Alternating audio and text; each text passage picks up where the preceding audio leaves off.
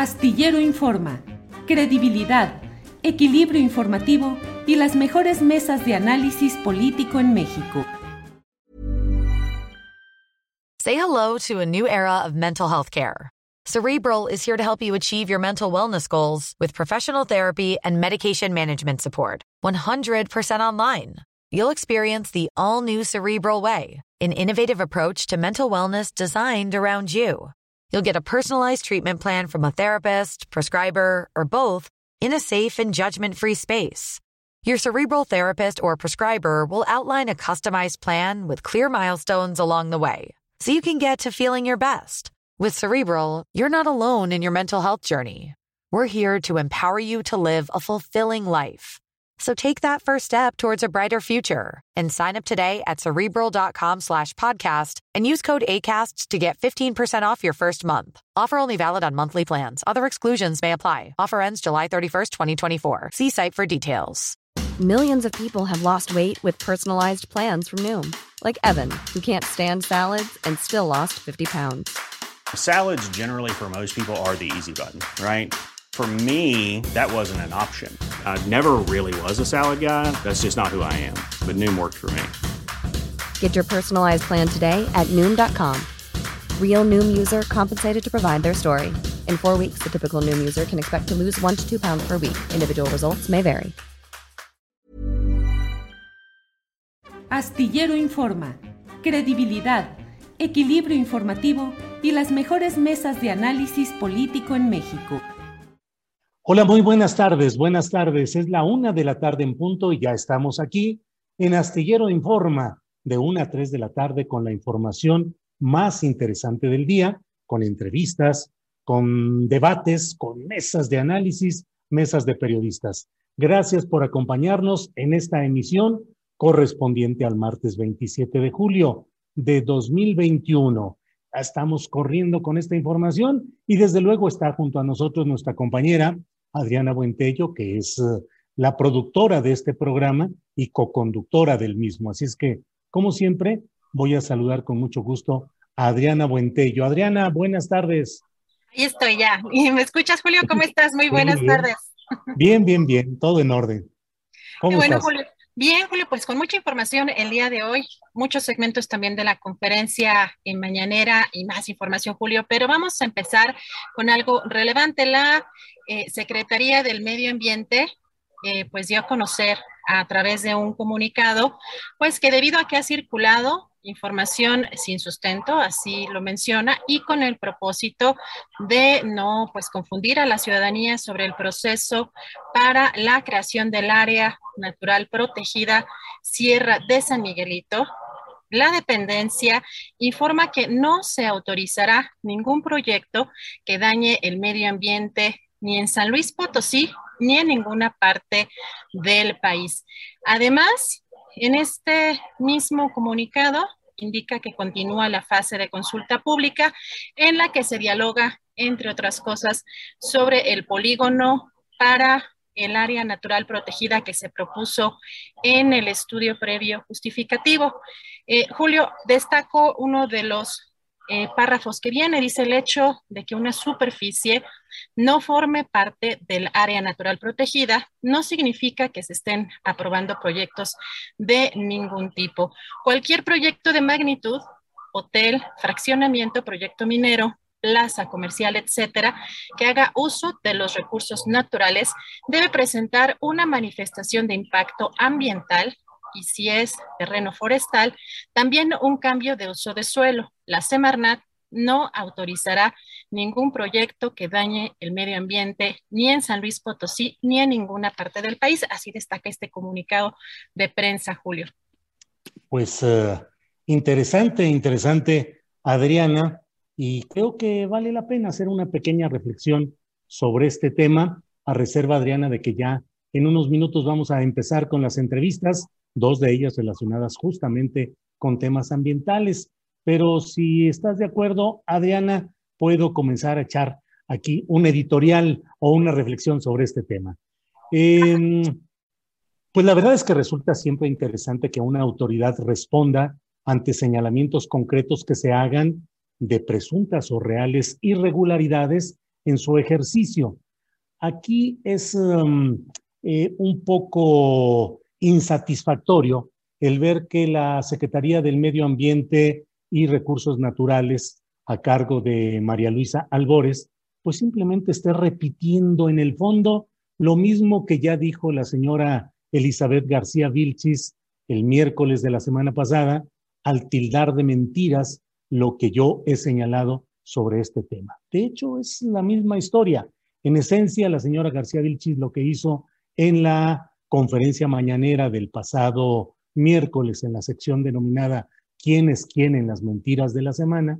Pues fue repetir el boletín de prensa de lo que la Semarnat está tratando de establecer como su verdad burocrática, pero no la verdad verdadera, la verdad de lo que está pasando en San Luis Potosí. De hecho, el fraseo que utiliza este boletín de la Semarnat, pues eh, es absolutamente ambiguo, intencionalmente impreciso, y me llama la atención esta parte en la que se insiste, pues, en que no se confunda a la ciudadanía. Es decir, el segundo párrafo dice, con el propósito de no confundir a la ciudadanía sobre el proceso para la creación del área natural protegida Sierra de San Miguelito en San Luis Potosí, em, donde ha circulado información sin sustento. Dice ahí que continúa la fase de consulta pública. Pues no sabemos si realmente siga esa fase de consulta pública. Lo que sí sabemos es que los fraccionadores encabezados por el empresario Carlos López Medina están activos, eh, repartiendo dinero entre los comuneros, promoviendo ya de manera empresarial el proyecto residencial Las Cañadas, que pretenden que se instale en esa franja. Y es una franja en la cual em, pues resulta muy casi, casi diría yo que hasta sugerente, casi una confesión, lo que está en el último párrafo de este boletín de la Semarnat. Dice, el hecho de que una superficie no forme parte del área natural protegida no significa que se estén aprobando proyectos de ningún tipo. Ah, caray. Entonces, el hecho de que una superficie no forme parte del área natural protegida está reconociendo la Semarnat que hay una parte de la Sierra de San Miguelito que no está dentro del área nacional protegida, área natural protegida, como lo he dicho yo una y varias veces, en primer lugar. Y en segundo, pues claro que no significa que se estén aprobando proyectos de ningún tipo, simplemente se está liberando para ese tipo de proyectos la tierra privilegiada de la franja de la Sierra de San Miguelito que es la franja codiciada, la franja peleada, la franja que desean y que han anunciado desde años atrás este grupo de empresarios, que es donde van a construir el proyecto Las Cañadas. Así es que, pues realmente, el hecho de que una superficie, dice la Semarnat, no forme parte del área natural protegida, no significa que se estén aprobando proyectos de ningún tipo. Nadie ha acusado de que al, dejar fuera esa superficie se esté aprobando en sí la realización de esos proyectos. Lo que se dice es que la están dejando libre, la están dejando fuera del conjunto de la Sierra de San Miguelito precisamente para ese tipo de proyectos. Vaya coincidencia, dejan fuera exactamente las 1.805 hectáreas que requiere y que ha anunciado desde años atrás y durante esta administración pública federal, el consorcio de empresarios que encabeza eh, el eh, empresario López Medina.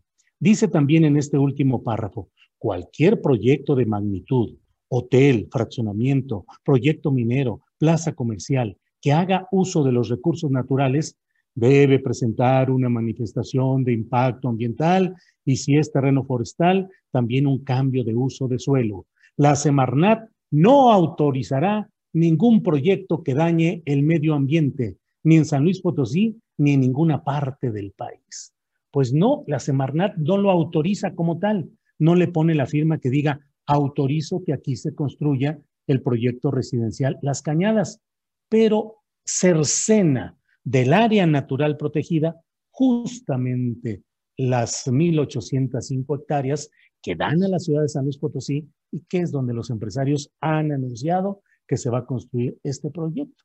En fin, mucho de esto se va a hablar mañana precisamente en la conferencia de prensa este miércoles, eh, en donde he gestionado que se me que, que pueda yo presentar mi respuesta ante lo que se dijo durante todos estos momentos de la sección de quienes tienen las mentiras.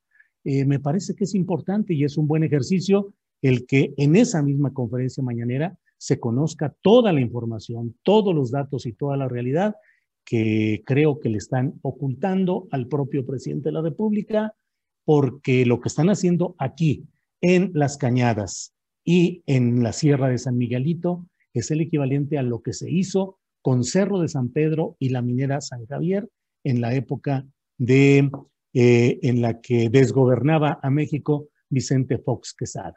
En fin, los invito a ver mañana esta sección, esta intervención mía en la conferencia mañanera.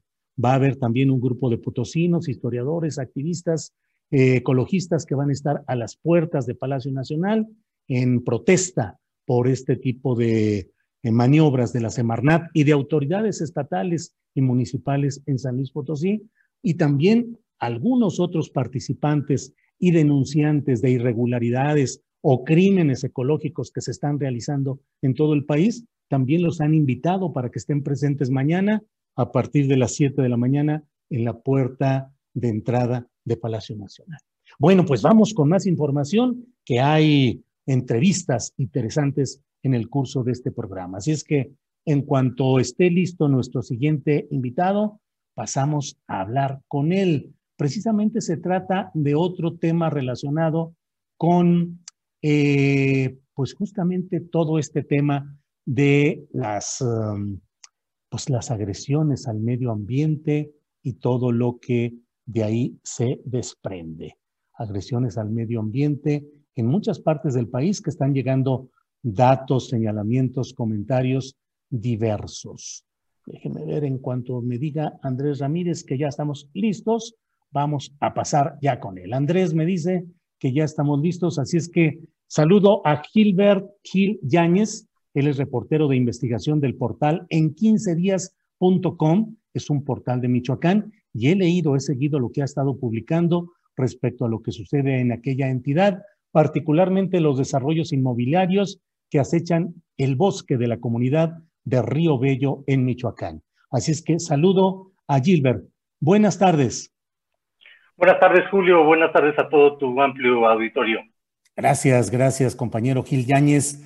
Eh, pues eh, con la eh, hemos seguido la información relacionada a estos desarrollos inmobiliarios en Michoacán. ¿De qué se trata? ¿Podrías compartir la esencia de este trabajo periodístico con nuestra audiencia, por favor? Por supuesto, Julio, pues mira, contarte que la comunidad de Río Bello pertenece a la tenencia de Jesús del Monte, que es una de las tenencias más amplias de la ciudad de Morelia, que está este, a pocos kilómetros de la ciudad. Este caso de Río Bello, como en otras comunidades rurales, y ahorita te referías al caso de San Miguelito, pero se repite la historia continuamente en el país, pues el fenómeno de absorción eh, urbanística eh, acelerada pues puede explicarse primero por pues, la reforma del salinato del artículo 27 constitucional donde posibilita la conversión de, las, de, la tenencia ejidal de las tierras a propiedad privada y esto pues hizo que eh, la expansión de la marcha urbana se, se fuera dando. La historia de Río Bello es pues la cereza del, pastel de una serie de proyectos que se han realizado inmobiliarios durante los últimos 20 años, modificando planes de desarrollo urbano, ignorando los decretos de, de protección federal, emitiendo permisos de impacto ambiental irregulares. En Río Bello, Julio Auditorio, desde hace al menos 15 años, se pretende construir un fraccionamiento urbano llamado Campestre Puerta del Bosque, un grupo de particulares que, pretende construir este fraccionamiento, que es un fraccionamiento, Julio, no de casas ecológicas, como nos dijo en entrevista el dueño, sino nosotros pudimos constatar mediante un proyecto que es un proyecto de fraccionamiento de gran lujo, que eh, lo que quiere es expandirse en esta área de Pico Azul que es uno de los puntos más importantes de reserva de agua de la ciudad, eh, te estoy hablando que el 50% del agua que consume la ciudad de Morelia viene de estos manantiales de este cerro de Pico Azul, que es uno de los más importantes de las reservas ecológicas que tiene eh, eh, la ciudad de, Morelia.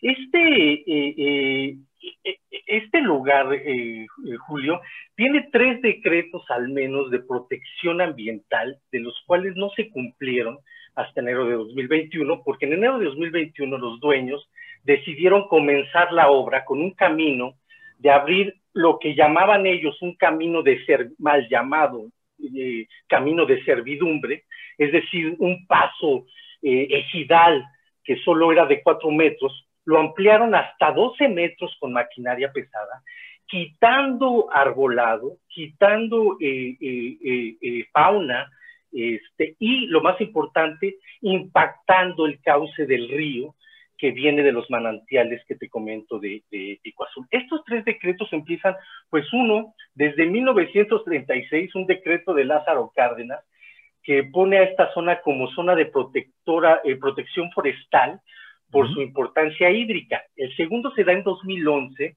con un decreto de área natural protegida de, a nivel estatal, de esta área que le llaman Pico Azul y La Escalera. Y en 2012, el programa de desarrollo urbano municipal que se aprueba, que define esta área como una área no urbanizable en términos de que no pueden construir ningún tipo de fraccionamiento. Bueno, desde 2005, Julio, los dueños han intentado comenzar a planar legalmente con permisos, con permisos eh, con la autoridad municipal y estatal, el poder empezar a tomar eh, eh, eh, permisos de uso, de cambio de uso de suelo y de impacto ambiental para lograr este, este proyecto. El proyecto no se logró, Julio, gracias a la presión que hubo, gracias a que los comuneros se organizaron. Y, pero estamos en un grado de que cambian ya los poderes, como bien sabes, viene un nuevo gobierno estatal, cambia eh, la Secretaría de Medio Ambiente, también cambia el gobierno municipal, que ahora va a estar un panista que en un, en un, trienio anterior eh, le dio muchas facilidades al, modelo de negocio inmobiliario y tenemos eh, evidencias de que él dio parte de estos permisos de construcción de este camino que llevaría al fraccionamiento. En este caso, eh, Julio, hasta ahorita no se ha construido nada del fraccionamiento. Únicamente lo que tenemos es este camino que abren eh, con permiso de, los ejidatarios, pero también con presión hacia los ejidatarios, dando dinero, eh, tratando de amenazarlos para que entreguen sus tierras de manera este, fácil y para que ellos tengan ahora sí que todo eh, el apoyo de los ejidatarios para poder crear este fraccionamiento. Entonces, a gran esencia, este es el problema que existe. Evidentemente, hay un vínculo con las autoridades eh, eh, estatales y federales. Te puedo decir que uno de los dueños, Alejandro Méndez López, bueno, fue quien ha realizado los trámites para los distintos permisos, fue titular de la Comisión Forestal de Michoacán, durante el gobierno de Leonel Godoy.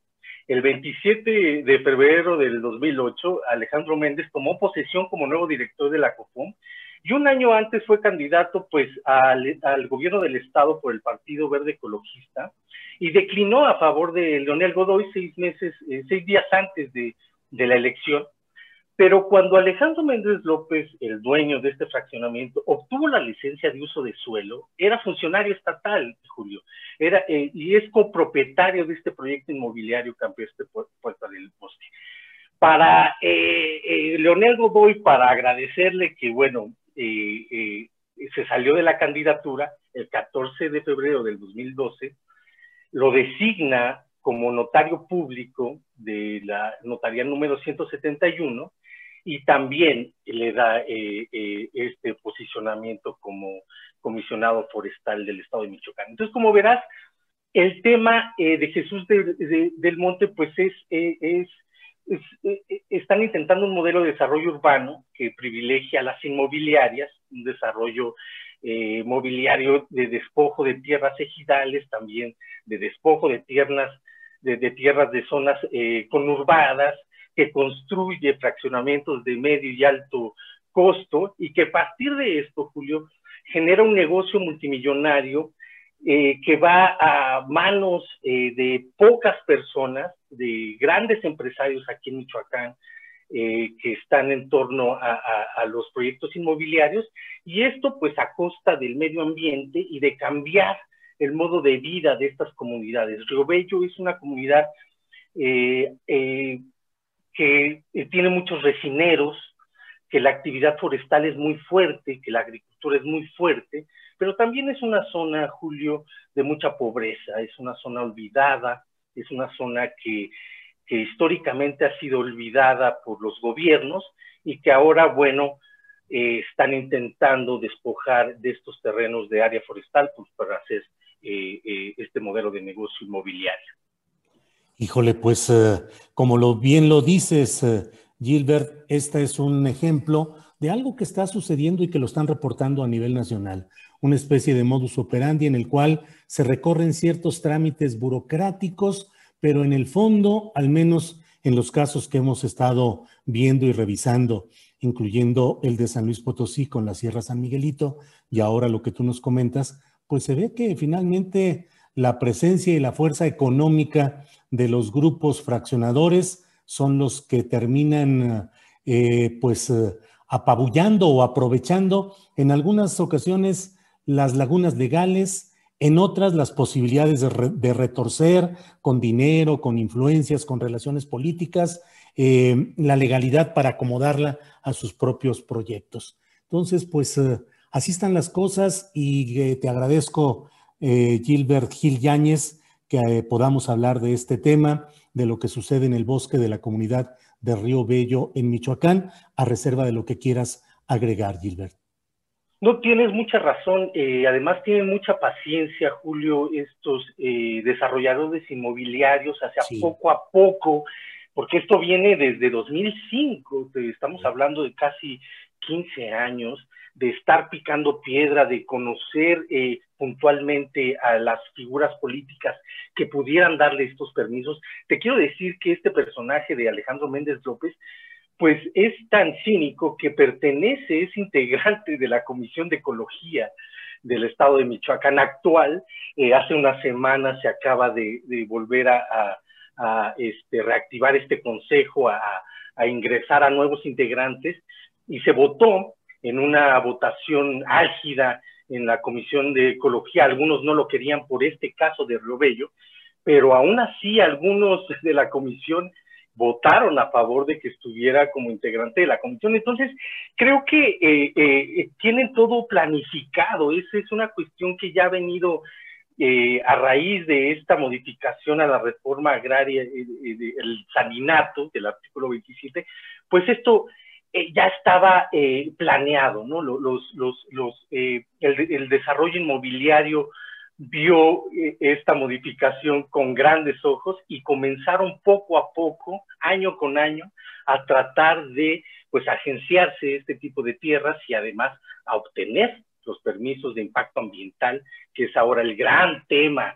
en el tema ambiental, ¿no? ¿Qué tanto sirven estos eh, eh, impactos ambientales? Porque hay a veces que las propias empresas pagan a otras empresas para que se los hagan a modo. Entonces, creo que este tipo de casos que estás exponiendo, Julio, lo único que van a hacer es poner eh, eh, un tema importante que no estábamos viendo, un tema que estábamos ignorando, tanto periodistas como la opinión pública, y ponerlo en la palestra del debate público para ver qué tipo de permisos se dieron en el pasado, porque, a bien decir, pues el gobierno federal podría decir que ahorita no está dando ese tipo de permisos, pero con anterioridad se dieron y eso es lo que hay que revisar también, porque tanto el caso de San Miguelito como el caso de Río Bello, como el caso allá en, en, Jalisco de Mismaloya, que también tienen el mismo problema con un empresario hotelero que cambió una carretera para poder hacer sus hoteles, pues es un tema de eh, revisión de este tipo de, documentos de impacto ambiental que genera pues el gobierno federal y que a veces pues no tienen el rigor que deberían de tener estos documentos, ¿no? Claro. Pues Gilbert Gil Yáñez, estamos atentos a lo que suceda en Michoacán con este cambio de gobiernos, tanto en lo estatal como en lo municipal, y pues con la expectativa de que no vaya a servir este cambio de funcionarios para aprobar y para seguir avanzando en estos proyectos depredadores del medio ambiente en Michoacán. Te agradezco mucho, Gilbert, la oportunidad de platicar y seguimos en contacto. Julio, muchísimas gracias a ti a tu auditorio. Saludos. Al contrario, gracias. Bien, pues eh, ahí está un caso, el de Michoacán, pero como lo ha dicho el propio Gilbert, con mucha información y con mucha, son muchas las cosas que se tienen en, en eh, otros eh, sitios, en otros lugares donde acontecen circunstancias parecidas a lo que aquí estamos hablando. Bueno, vamos con Adriana Huentello, que tiene notas relevantes de este día. En cuanto esté lista Adriana, para que por favor, ya está lista. Adriana, adelante, por favor. Gracias, Julio. Pues tenemos más información. Comentarles que de acuerdo con información de Milenio, la Fiscalía General de la República no llamará a comparecer aún al expresidente Peña Nieto para que declare sobre los eh, presuntos sobornos de su gobierno a legisladores para la aprobación de la llamada reforma energética. La respuesta se dio a petición de la defensa del ex senador panista Jorge Luis Lavalle Mauri, que solicitó la declaración del expresidente mexicano, así como de una docena de actores políticos que aparecen en la declaración de Emilio Lozoya, y entre ellos se encuentran Luis Videgaray, exsecretario de Hacienda, y Ricardo Anaya, ex candidato presidencial. Comentarles también que hoy en la conferencia mañanera, el presidente Andrés Manuel López Obrador dijo que el bloqueo a Cuba es inhumano porque es una medida extrema, una acción medieval, muestra un gran atraso en política exterior. Además, dijo que, pues aunque México tiene buenas relaciones con Estados Unidos, en este caso no está de acuerdo con el bloqueo. Escuchemos. Ellos están padeciendo de un bloqueo, algo que yo considero inhumano, porque es una medida eh, extrema, es como una acción medieval,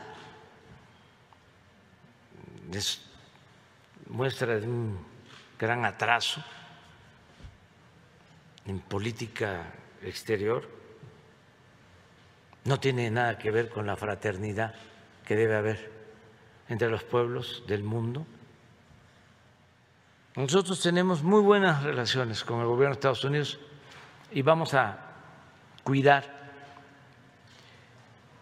que sigamos manteniendo estas relaciones, que se mantenga una buena vecindad, una política de buena vecindad, de cooperación para el desarrollo. Pero en este caso, eh, nosotros no estamos de acuerdo. Es decir, no eh, estamos de acuerdo con el bloqueo a Cuba. La organización Artículo 19, que acompaña a la periodista Lidia Cacho en su defensa, dio a conocer el día de hoy que se abrió una ventana a la impunidad y un obstáculo al acceso a la justicia de la periodista, ya que las magistradas Celina Vante Juárez y Graciela Bonilla González en Quintana Roo otorgaron el amparo a Kamel Nasif tras decidir que las torturas en su contra no tenían vínculo con la publicación de Los demonios del Edén.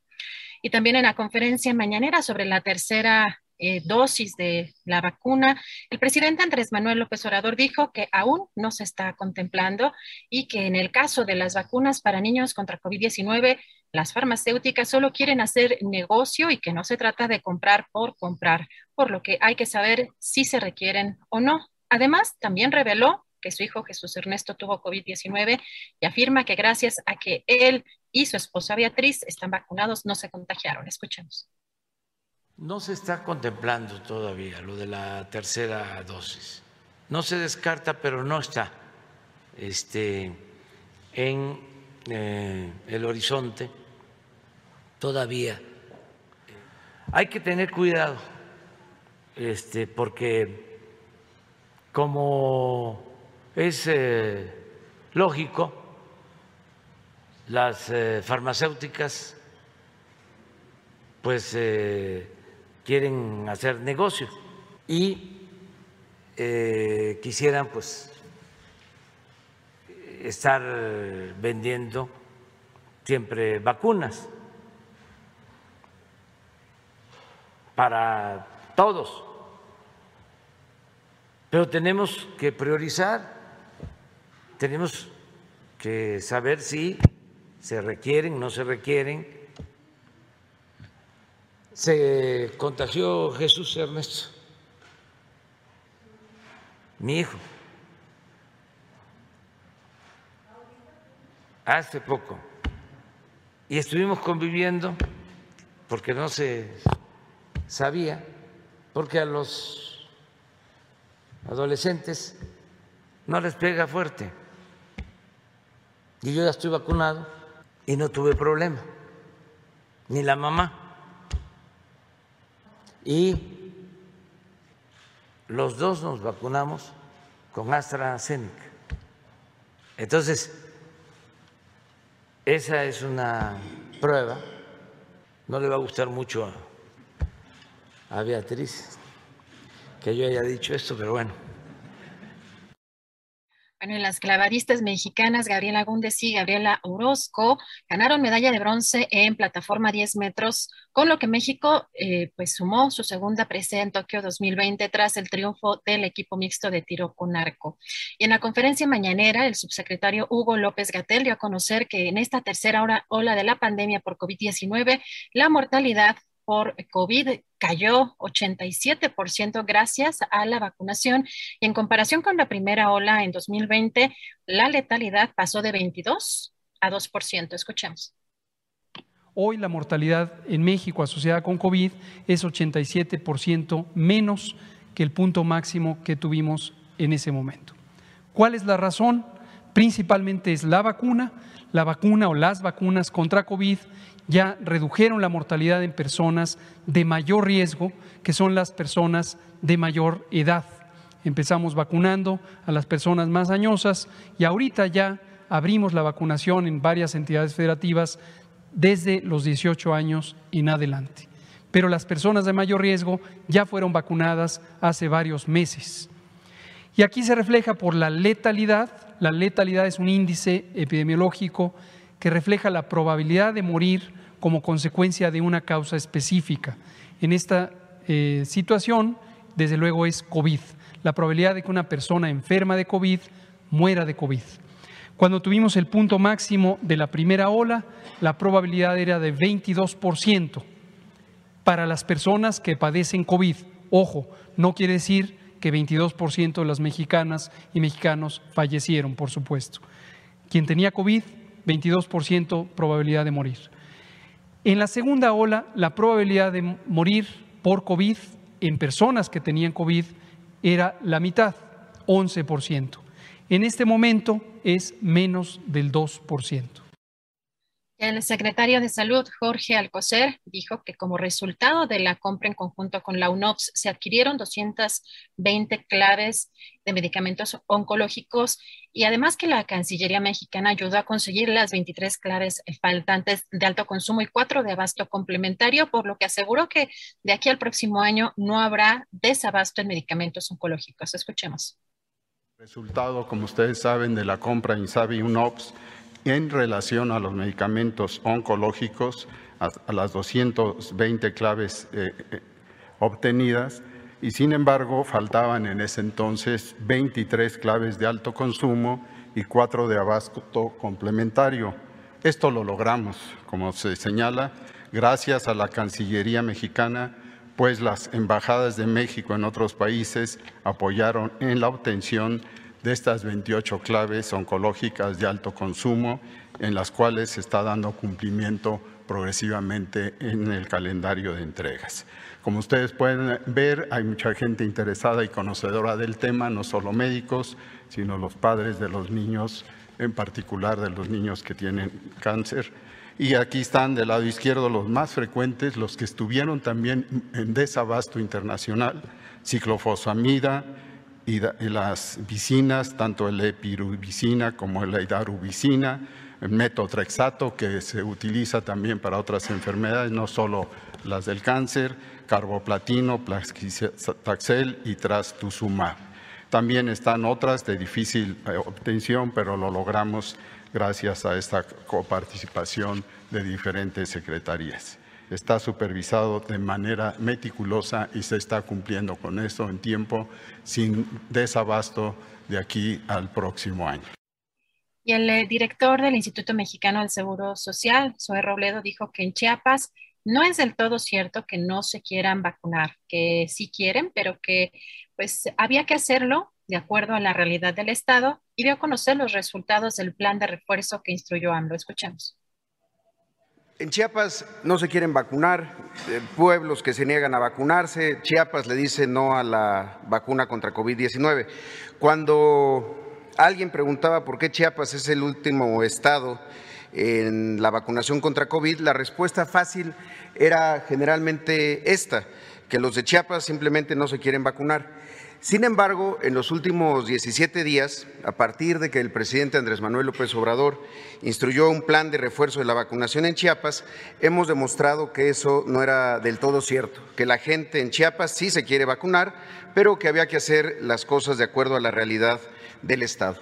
En 17 días, con este plan de refuerzo, llegamos ya a 1.085.814 personas vacunadas con al menos una dosis, es decir, un porcentaje del 29.9%. De estos, 56.83% son la población adulta mayor de 60 años. El presidente Andrés Manuel López Obrador desmintió la columna de Salvador García Soto que publica en el Universal y que señala a sus hijos de dedicarse al huachicol. Eh, López Obrador aseguró que es una calumnia y que el director Ili Ortiz ha vivido a la sombra del poder y que está en su derecho de publicar calumnias en su periódico, pero que no le darán dinero en publicidad. Escuchemos. Ayer Guantier publicó el Universal, ya le digo a Juan Francisco Ili Ortiz, pues que no voy a cambiar. Y que también él está en su derecho de seguir este, publicando calumnias en su periódico, que puede seguir eh, con la máxima del AMPA del periodismo de que la calumnia cuando no mancha tizna pero que no vamos nosotros a darle dinero en publicidad a su periódico. Lo digo porque ayer en el Universal salió una, columna, calumnia, iba a decir, este, donde se dice de que mis hijos este, se dedican a vender huachicol o a actividades de venta de, de gasolina o de combustible robado o de contrabando, pues no es cierto. Es una calumnia. Pero entiendo muy bien su desesperación de Juan Francisco porque imagínense cuántos años este, viviendo a la sombra del poder. El presidente eh, López Obrador aseguró que la frontera no puede mantenerse cerrada mucho tiempo y pues que no reabrirla afectará el comercio de Estados Unidos, por lo que aseguró que se reabrirá por completo y se está trabajando en ello. Escuchemos. Este, hay muy buenas relaciones con el gobierno de Estados Unidos y es una relación de cooperación y eh, nos necesitamos mutuamente. No se puede mantener mucho tiempo cerrada la frontera, porque eh, existe eh, una eh, vinculación económica, comercial, que es estratégica para México y para Estados Unidos. son cadenas productivas. Entonces, no se puede este, mantener cerrada la frontera. Eh, lo mismo en el caso del comercio. Está demostrado que el mantener cerrada la frontera más tiempo va a continuar afectando centros comerciales en la frontera, sobre todo en eh, California y en Texas, eh, que están siendo afectados. De modo que eh, yo estoy seguro que se va a abrir por completo la frontera. Son muy buenas las relaciones, se está trabajando en ese sentido. Bien, pues muchas gracias. Muchas gracias a Adriana Buentello por esta oportunidad de actualizarnos con la información más relevante de estas horas. Vamos ahora a una entrevista con Pedro Nájera. Él es ingeniero agroecólogo y ambientalista. Él hizo un estudio integral sobre la Sierra de San Miguelito en San Luis Potosí y encontró inconsistencias en el planteamiento de Semarnat.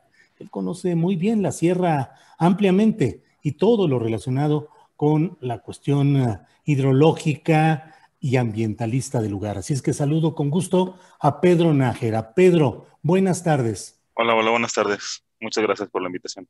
Al contrario, Pedro, pues estaba revisando el estudio de justificación que la Semarnat y otros organismos han presentado en San Luis Potosí respecto a la Sierra de San Miguelito y luego vi otro trabajo que usted junto con otro especialista ha realizado y me pareció que era eh, muy diferente el enfoque y con mucha más eh, amplitud de visión, más datos, lo que ustedes hicieron que el propio estudio aportado por las autoridades ambientales federales y estatales.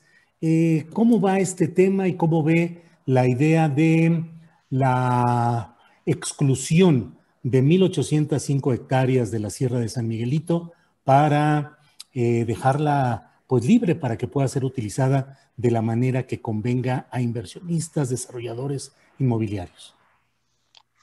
Híjole, este, bueno, vamos a empezar por esa parte, ¿no? Eh, es un problema serio.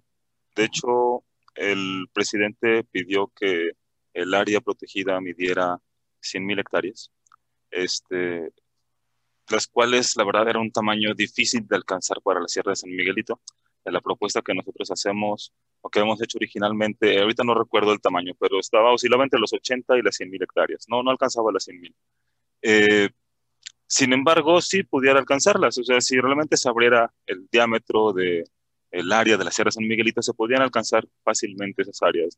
Sin embargo, para no hacerlo, eh, decidieron, pues más bien, incluir sierras que no tienen nada que ver con la Sierra San Miguelito. Este, si revisan ese estudio que presenta Semarnat, promueven la conservación o, un área ¿no? de la Sierra de Carranco al sur del, estado, pegado a, Guanajuato, y otro pedazo al norte hacia, hacia los municipios de Mezquitic, que también no tiene nada que ver con la Sierra de San Miguelito.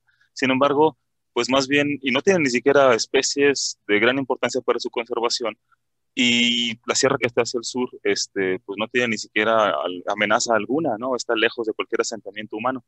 En cambio, el área que sí quieren afectar, esa de que está en la sierra, esa sí, digamos que el perímetro de la sierra de San Miguelito en esa zona, pues sí lo redujeron, ¿no? Y prefirieron ampliarlo en otras regiones que no tienen nada que ver, eh, con tal de justificar, pues, la extensión, ¿no?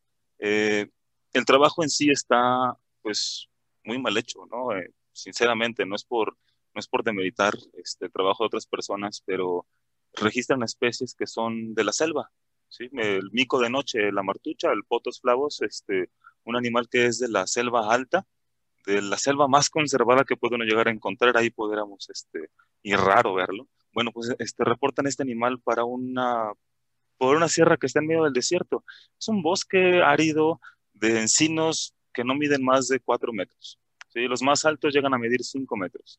Son encinares arbustivos, secos, totalmente árido el, sitio. Este, el sitio no, no, no, no, no detiene agua, el agua eh, corre hacia las partes periféricas de la sierra y es donde el agua se capta y se va hacia los mantos freáticos. Estas zonas periféricas son precisamente las que están siendo afectadas desde hace muchos años por el crecimiento de la ciudad. No, este es un caso, este no es un caso único.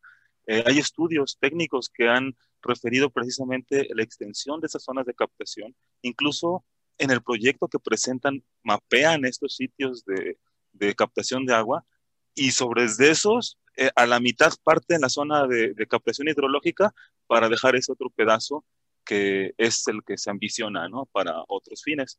Eh, cabe notar que ese pedazo de área este, de captación de agua ya era un área protegida a carácter municipal, pero desde que se hizo la administración de, la, zonificación, pues de cómo se iba a organizar la ciudad, ya se había determinado, desde, mira, no me acuerdo si desde el 98 o por ahí, pero tiene más de 20 años que se determinó esa área como protegida, ¿sí? Este, como una zona en la que no puede haber un cambio de uso de suelo porque es el área de captación del acuífero, de un acuífero muy desgastado, que estamos sacando aguas de profundidades cada vez mayores y que eso también está teniendo repercusiones en la salud. Entonces, y, repercusiones también en el, en el, abastecimiento de agua, ¿no? Es común en la ciudad ver las pipas que andan por todos lados abasteciendo el agua a las casas porque pues, no les llega, ¿no? Les llega una vez al mes o les llega eh, cinco días a la semana les llega tres días, depende de las regiones donde están. Y cabe notar casualmente a la mayoría de las casas en estas zonas altas, donde no deberá de llegarles agua, donde no hay agua, pues es donde rara vez les falta el agua. Entonces, son una serie de problemas que pues hemos expuesto y que han demostrado, ¿no? Este, este ejemplo de la especie que está este, fuera de su lugar no es el único.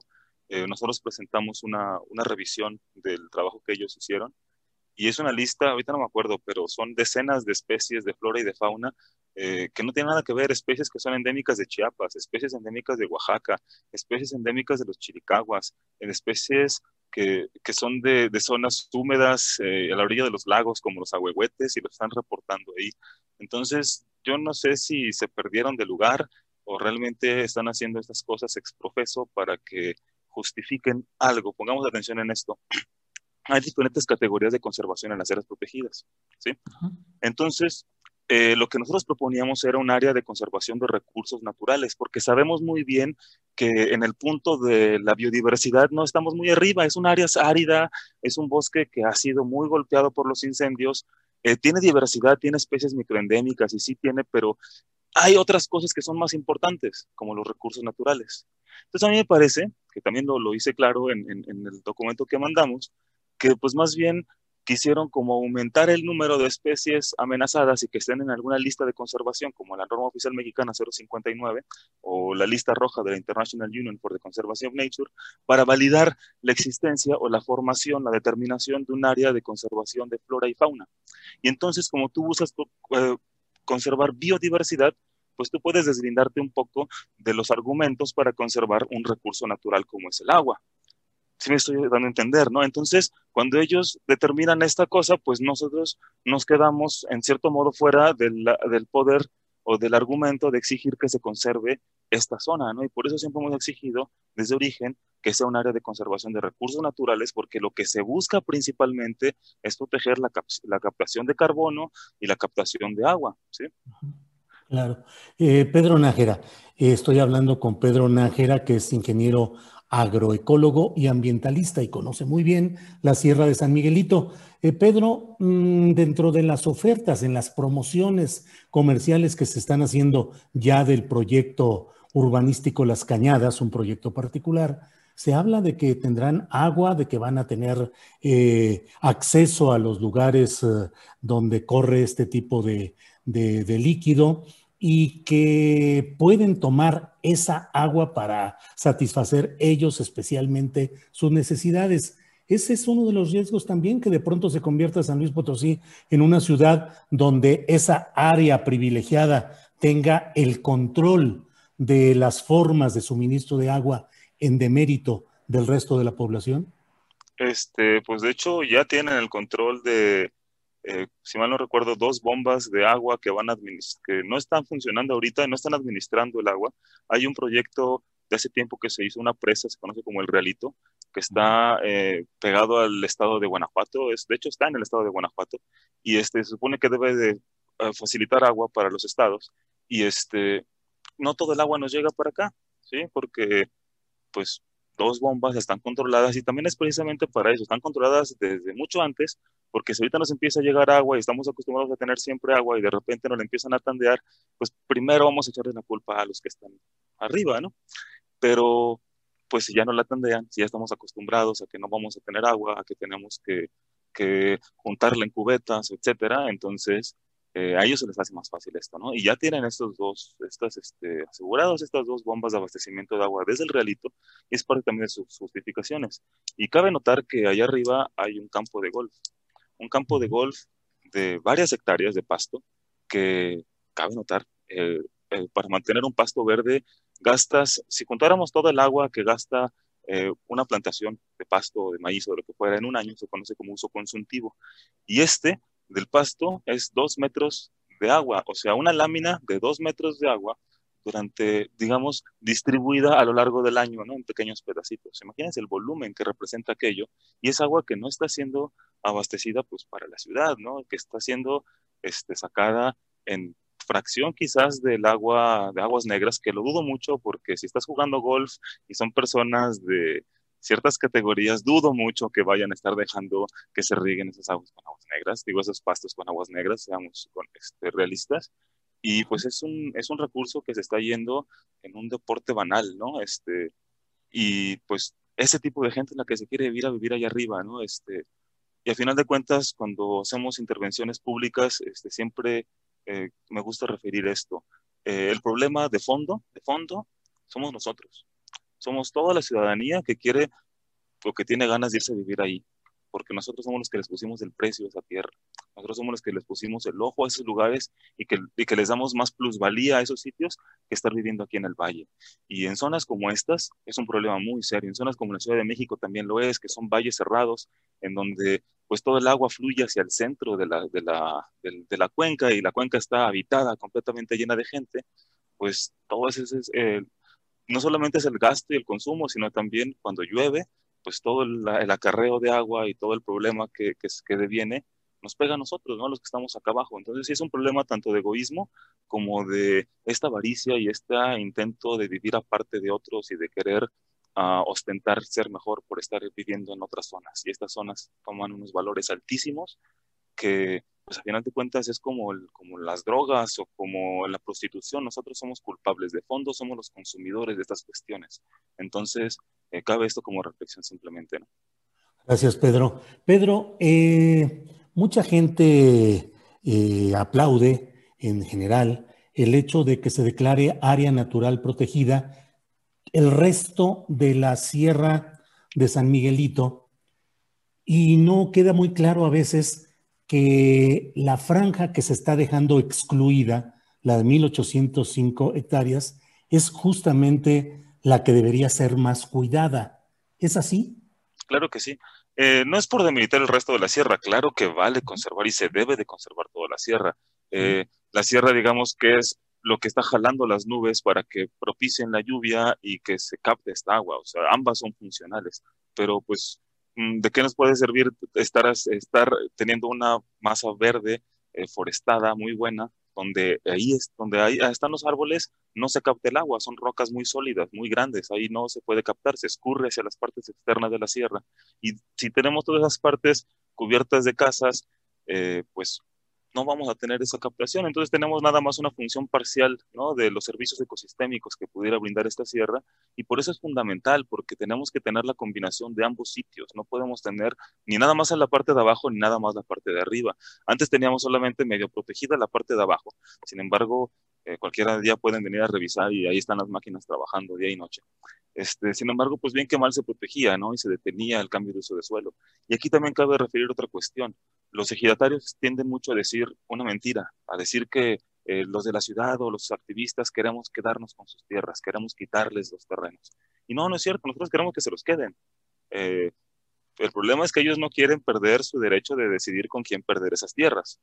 Y tampoco se puede hacer porque el cambio de uso del suelo ahí no hay justificación, pero Semarnat lo está permitiendo, ¿sí? Está permitiendo que solo, con un argumento, con un argumento agrario de que ellos pueden decidir sobre sus tierras, pues sí, se pueden decidir sobre sus tierras, pero nosotros también tenemos un derecho sobre el medio ambiente, sobre disfrutar un ambiente sano, y es nuestro entorno inmediato, entonces, cuanti más. Eh, Pedro Nájera, em, cierro preguntándote eh, qué tanto puede afectar a una ciudad, en este caso San Luis Potosí, el hecho de que en esa zona de 1.805 hectáreas de la Sierra de San Miguelito, de pronto se instale una, bueno, no de pronto, pero se instale una plancha de cemento enorme. No sé si eso podría agudizar inundaciones y em, desvíos de, de agua en la ciudad de San Luis Potosí, que de por sí sufre con frecuencia de estos problemas. Sí, claro. estamos en el desierto, no es así como que nos llueva muy seguido, pero cada cinco años, en un lapso como entre cada diez y cada cinco años, nos caen tormentas en las que nos llueve dos o tres veces los que no, lo que nos suele llover en un año. ¿okay? Entonces, esos momentos, pues sí, para el campo es hermoso, ¿no? La milpa se da muy bien y todo, pero acá en las ciudades donde todo es pavimento, pues las calles se vuelven ríos, eh, literal, arrastran gente, arrastran carros. Eh, hay evidencias, incluso pueden buscar en, YouTube, este, googlear, digo, ahí buscar en YouTube, este, tormentas San Luis Potosí y van a ver cómo arrastran a personas el agua y justamente en las periferias de la sierra, en las periferias de la sierra donde todavía quieren seguir, seguir esta, eh, cubriendo, ¿no? Como dices, de, cemento toda esta región. Bien, pues Pedro, pues muchas gracias por esta oportunidad de platicar y de tener la información de un especialista como tú y veremos qué es lo que sucede en todo este proceso. ¿Aún se puede frenar ese proyecto de las cañadas, Pedro? Claro que sí. Eh, siempre está el último recurso, la gente. Nosotros, el movimiento social, el movimiento público, eh, es el que más ha logrado detener las cosas. Tenemos ahí el claro ejemplo de Wirikuta, eh, que por, este, por esta presión social, ¿no? Es la que ha logrado en mayor, cantidad, en mayor cantidad, ¿no? Detener todo esto. Y este, de esta misma manera nosotros acá vamos a seguir con, con eso, ¿no? Con la presión social, incluso aunque estén construyendo las casas ahí, pues vamos a crear un lema, ¿no? Para echarle mosca a la gente que se vaya a vivir allá arriba, porque van a ser, es una guerra por, por, proteger nuestro entorno. Eh, la gente con dinero se va a ir de aquí y aquí nos deja. Entonces, los que aquí nos vamos a quedar somos los que vamos a luchar por, porque esa tierra se quede como lo que es. No, les, no se les queremos quitar, solo les decimos que no, que no le cambien el uso de suelo, que la sigan usando como potreros, que sigan teniendo sus caballos, que sigan usándola, que, que incluso la exploten de esa manera, que aprovechen la belleza escénica que tiene y que hagan turismo con la gente, que, que vendan gorditas, que vendan comida típica, que hagan paseos los fines de semana, que aprovechen la, la, lo, lo, que tienen y no lo desaprovechen, que vean el valor que realmente tienen. Bien. Eh, pues eh, Pedro Nájera, muchas gracias por esta oportunidad de contar con tu punto de vista, con la información y seguiremos atentos a lo que suceda en la Sierra de San Miguelito. Gracias, Pedro. Claro que sí, gracias a ti. Hasta luego. Hasta luego. Gracias.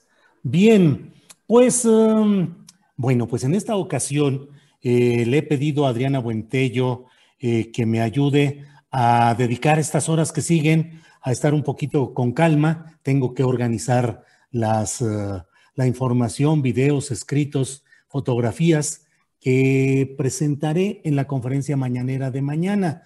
No todo será posible, supongo, porque bueno, pues es un cúmulo de información que darle salida a toda eh, se llevaría un buen tiempo. He solicitado, he gestionado ante Jesús Ramírez Cuevas, el eh, coordinador de comunicación social del gobierno de la República, eh, que me indiquen con quién debo de organizar o cómo la entrega de este video para que sea presentado, videos e imágenes para que sean presentados en la pantalla de la mañanera. No he tenido respuesta, seguramente eh, hay muchas actividades, pero estaré atento porque mañana que llegaré a hacer la formación tradicional por ahí de las, no sé a qué hora se llega, a las 4 o 5 de la mañana, pues llegaré a formarme y trataré de buscar a alguien para que ese, ese material que llevaré en un dispositivo para ser descargado y presentado en las pantallas que sea puesto a la par de lo que yo vaya narrando para que se entienda y se tenga claridad de las pruebas que estoy presentando. Así es que, pues espero la respuesta en el curso de las próximas horas, pero me voy a retirar del programa ya. Eh, Adriana se queda con más información relevante por un lado y por otro, eh, para conducir la mesa de periodistas que se tendrá en unos minutos más. Así es que, Adriana, ahí seguimos en contacto. Ya, ah, Adriana, ah, Adriana está con problemas con la computadora, andamos. Bueno, ¿qué les platico? Ya no entiendo. Cuando estaba hablando con el especialista, con Pedro Nájera, nos llegó la notificación, desmonetizados. Nos desmonetizaron en esos momentos, en esa, en esa plática, y no entiendo a qué se deba exactamente todo esto, pero bueno, nos desmonetizaron, nos quitan la posibilidad de acceder a recursos económicos legítimos eh, derivados del negocio que YouTube hace insertando anuncios en nuestro programa. Desmonetizados para variar, como siempre. Pero bueno, Adriana Buentello, ¿ya estás por ahí? Hola Julio, ya estoy lista, pues este, entonces ya me quedo aquí a cargo del changarro, te dejamos entonces este, ya, ya la tarde libre, Julio. Y pues nos arrancamos con, todavía un poquito de información en lo que entramos con la mesa. ¿Cómo ves, Julio? Sí, cómo no. Adelante, estaré atento porque vi, escuché que había problemas con tu compu. De todos modos, estaré atento por si hay algo, algún problema. Aquí estoy de bateador emergente, pero que les vaya muy bien. Gracias y de mi parte, nos vemos mañana. Hasta luego. Gracias, Julio. Hasta mañana. Pues comentarles que el gobernador de Michoacán, Silvano Aureoles, acudió a la Organización de los Estados Americanos y se reunió con Luis Almagro, con su presidente, para eh, pedir que no dejen solo a México ante el riesgo de que se configure, eh, así lo escribió él, un narcoestado. Y luego de que Auroles ha denunciado que en las elecciones pasadas intervino el crimen organizado. Eh, por otra parte, comentarles eh, que pues, el medio NTR Guadalajara dio a conocer ayer, con base en datos del portal de transparencia del eh, gobierno estatal, que de 73.5 millones de pesos que gastó Jalisco en publicidad, solo el 11.5% se destinó a campañas preventivas contra COVID-19 y el reportero Lauro Rodríguez en conferencia de prensa cuestionó al gobernador Enrique Alfaro y así respondió me lo voy a quitar para que no vean que no estoy enojado y lo digo con mucho respeto. Tú eres un buen chavo, estás haciendo tu trabajo y yo sé lo que te mandan. Pero por última vez voy a contestar lo que ya dije muchas veces. En esta rueda de prensa no vamos a contestar mentiras. Y voy a dar los datos nada más por última vez para que veas a qué me refiero. Tú publicaste hoy en tu periódico que gastamos 8.4 millones de pesos en los temas COVID, cuando en realidad gastamos 18.54 millones. Segundo, señalan que gastamos el 11.5 eh, de la comunicación en COVID, cuando en realidad gastamos el 42%. Dicen que gastamos en comunicación en total en este periodo de enero a marzo 73.5, cuando en realidad hemos gastado solo 43 millones. Me voy a poner cubrebocas de nuevo, solo para decirte que no es enojado ni regañando. Simplemente no digan mentiras, yo sé a qué te mandan. Está bien, tú haz tu trabajo, te respeto, no quiero faltarte el respeto nunca, Simplemente no te voy a contestar mentiras, no pierdas tu tiempo. Eh, gobernador, esos datos que usted acaba de darnos, ¿en dónde están publicados? Con mucho gusto, si te pones a hacer tu trabajo como periodista, los vas a encontrar. Justamente eso fue lo que hicimos y en la eh, transparencia, ahí están los cheques, están las facturas, las órdenes de compra. Lauro, tú puedes hacer tu trabajo, con una sonrisa en el rostro te digo, no pierdas tu tiempo. Dile a tu periódico que no pierda su tiempo, que estamos en paz y que pueden hacer lo que quieran, decir todas las mentiras que gusten, pero no vengan aquí a hacernos perder el tiempo a todos. Listo. Eh, entonces, el sistema de transparencia que tiene el gobierno del Estado. Con mucho gusto. Va. De acuerdo. Gracias. Y pues ya estamos aquí de regreso y en esta mesa de los martes, pues eh, yo feliz de estar con tres super periodistas. Eh, pues muchas gracias por permitirme acompañarlos. Arturo Rodríguez, ¿cómo estás? Buenas tardes. Con el gusto de saludarte, Adriana, y como siempre, con mucho gusto de estar en la mesa con Temoris y con Arnoldo. Muchas gracias, Arturo. Temoris, ¿cómo estás? Muy buenas tardes. Hola, pues bien, bien, Adriana. Este, ahora, la, última vez que estuviste con nosotros fue porque, porque Julio se, sentía mal todavía por las secuelas del bicho maldito ahora porque está preparando su intervención. Yo creo que va a estar buenísima. Así es que, bueno, ya además siempre es un gusto estar contigo y con mis queridos Arnoldo y Arturo. Así es, muchas gracias, Temoris. ¿Cómo estás, Arnoldo? Muy buenas tardes. Muy bien, Adriana, qué gusto tenerte aquí. Pero sí es un gusto saber que Julio no está por eso y, no, y mejor que por lo del otro día, porque creo que va a ser un buen ejercicio el de mañana y va a tener un buen rating la mañanera. Así es, no, afortunadamente nuestro querido Julio ya, eh, pues parece que ya libró al 100% pues todo lo que estaba relacionado con, con, lo del COVID, porque pues como ven, la verdad es que en esta tercera ola pues volvemos a saber que pues muchos conocidos, mucha gente se está volviendo o está contagiándose. Pero bueno, iniciamos si les parece bien. Eh, Arturo, pues iniciaría también eh, contigo en, en, esta ocasión. artículo 19 hoy en conferencia de prensa dio a conocer que pues el tribunal colegiado, el tercer tribunal colegiado en el estado de Quintana Roo otorgó un amparo a José Camel Nasif Borges, liberándolo de toda responsabilidad por el delito de tortura en contra de la periodista y defensora de derechos humanos Lidia Cacho. Eh, ¿Cómo ves este tema? ¿Qué significa para pues, el gremio periodístico, pero pues un año, un, un caso que lleva muchísimos años en la impunidad? Híjole, pues mira, creo que como muchos otros de los casos que estamos viendo en estos tiempos, eh, nos remiten al largo proceso que deben recorrer las víctimas. Aquí hablamos de víctimas que han tenido una eh, relevancia, digamos, mediática, naturalmente eh, justificable en la naturaleza del, oficio. En el caso de, de Lidia, pues en tratándose de alguien que además de emplear las herramientas del oficio periodístico, pues eh, había eh, trabajado ampliamente en la construcción de eh, pues estos refugios o este refugio de mujeres víctimas de violencia. Entonces, su relevancia pues tiene que ver con dos actividades, una que es pues sí, la defensa de derechos humanos, básicamente la defensa de la vida y de la integridad de mujeres, por una parte, por otra, eh, la libertad de expresión. En, esa medida, su eh, eh, notoriedad mediática, digamos, la notoriedad mediática del caso, que además fue uno de esos primeros y legendarios históricos, diría yo, videoescándalos o audioescándalos, aquella conversación del entonces gobernador de Puebla, Mario Marín, para quienes no lo recuerden, era gobernador de Puebla y sostiene una conversación con un eh, empresario textilero de nombre Kamel Nasif a propósito de darle un escarmiento eh, y con un lenguaje muy peculiar, muy cifrado en aquel tiempo eh, de pues una relación que evidentemente reflejaba la connivencia para torturar y pues ahora sí que escarmentar a Lidia Cacho.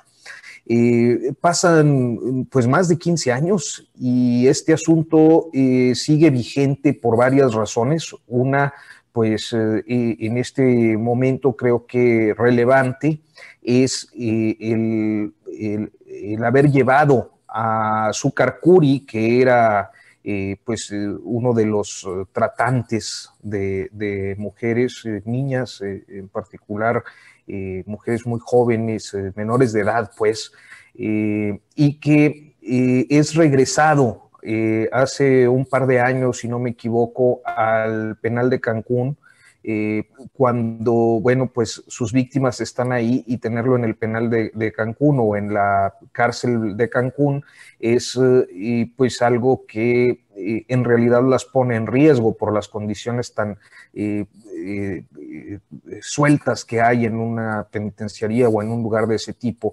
Y luego esto que viene a, eh, pues confirmar lo que todos sabemos, pero que nos lo refleja de una manera muy cruda.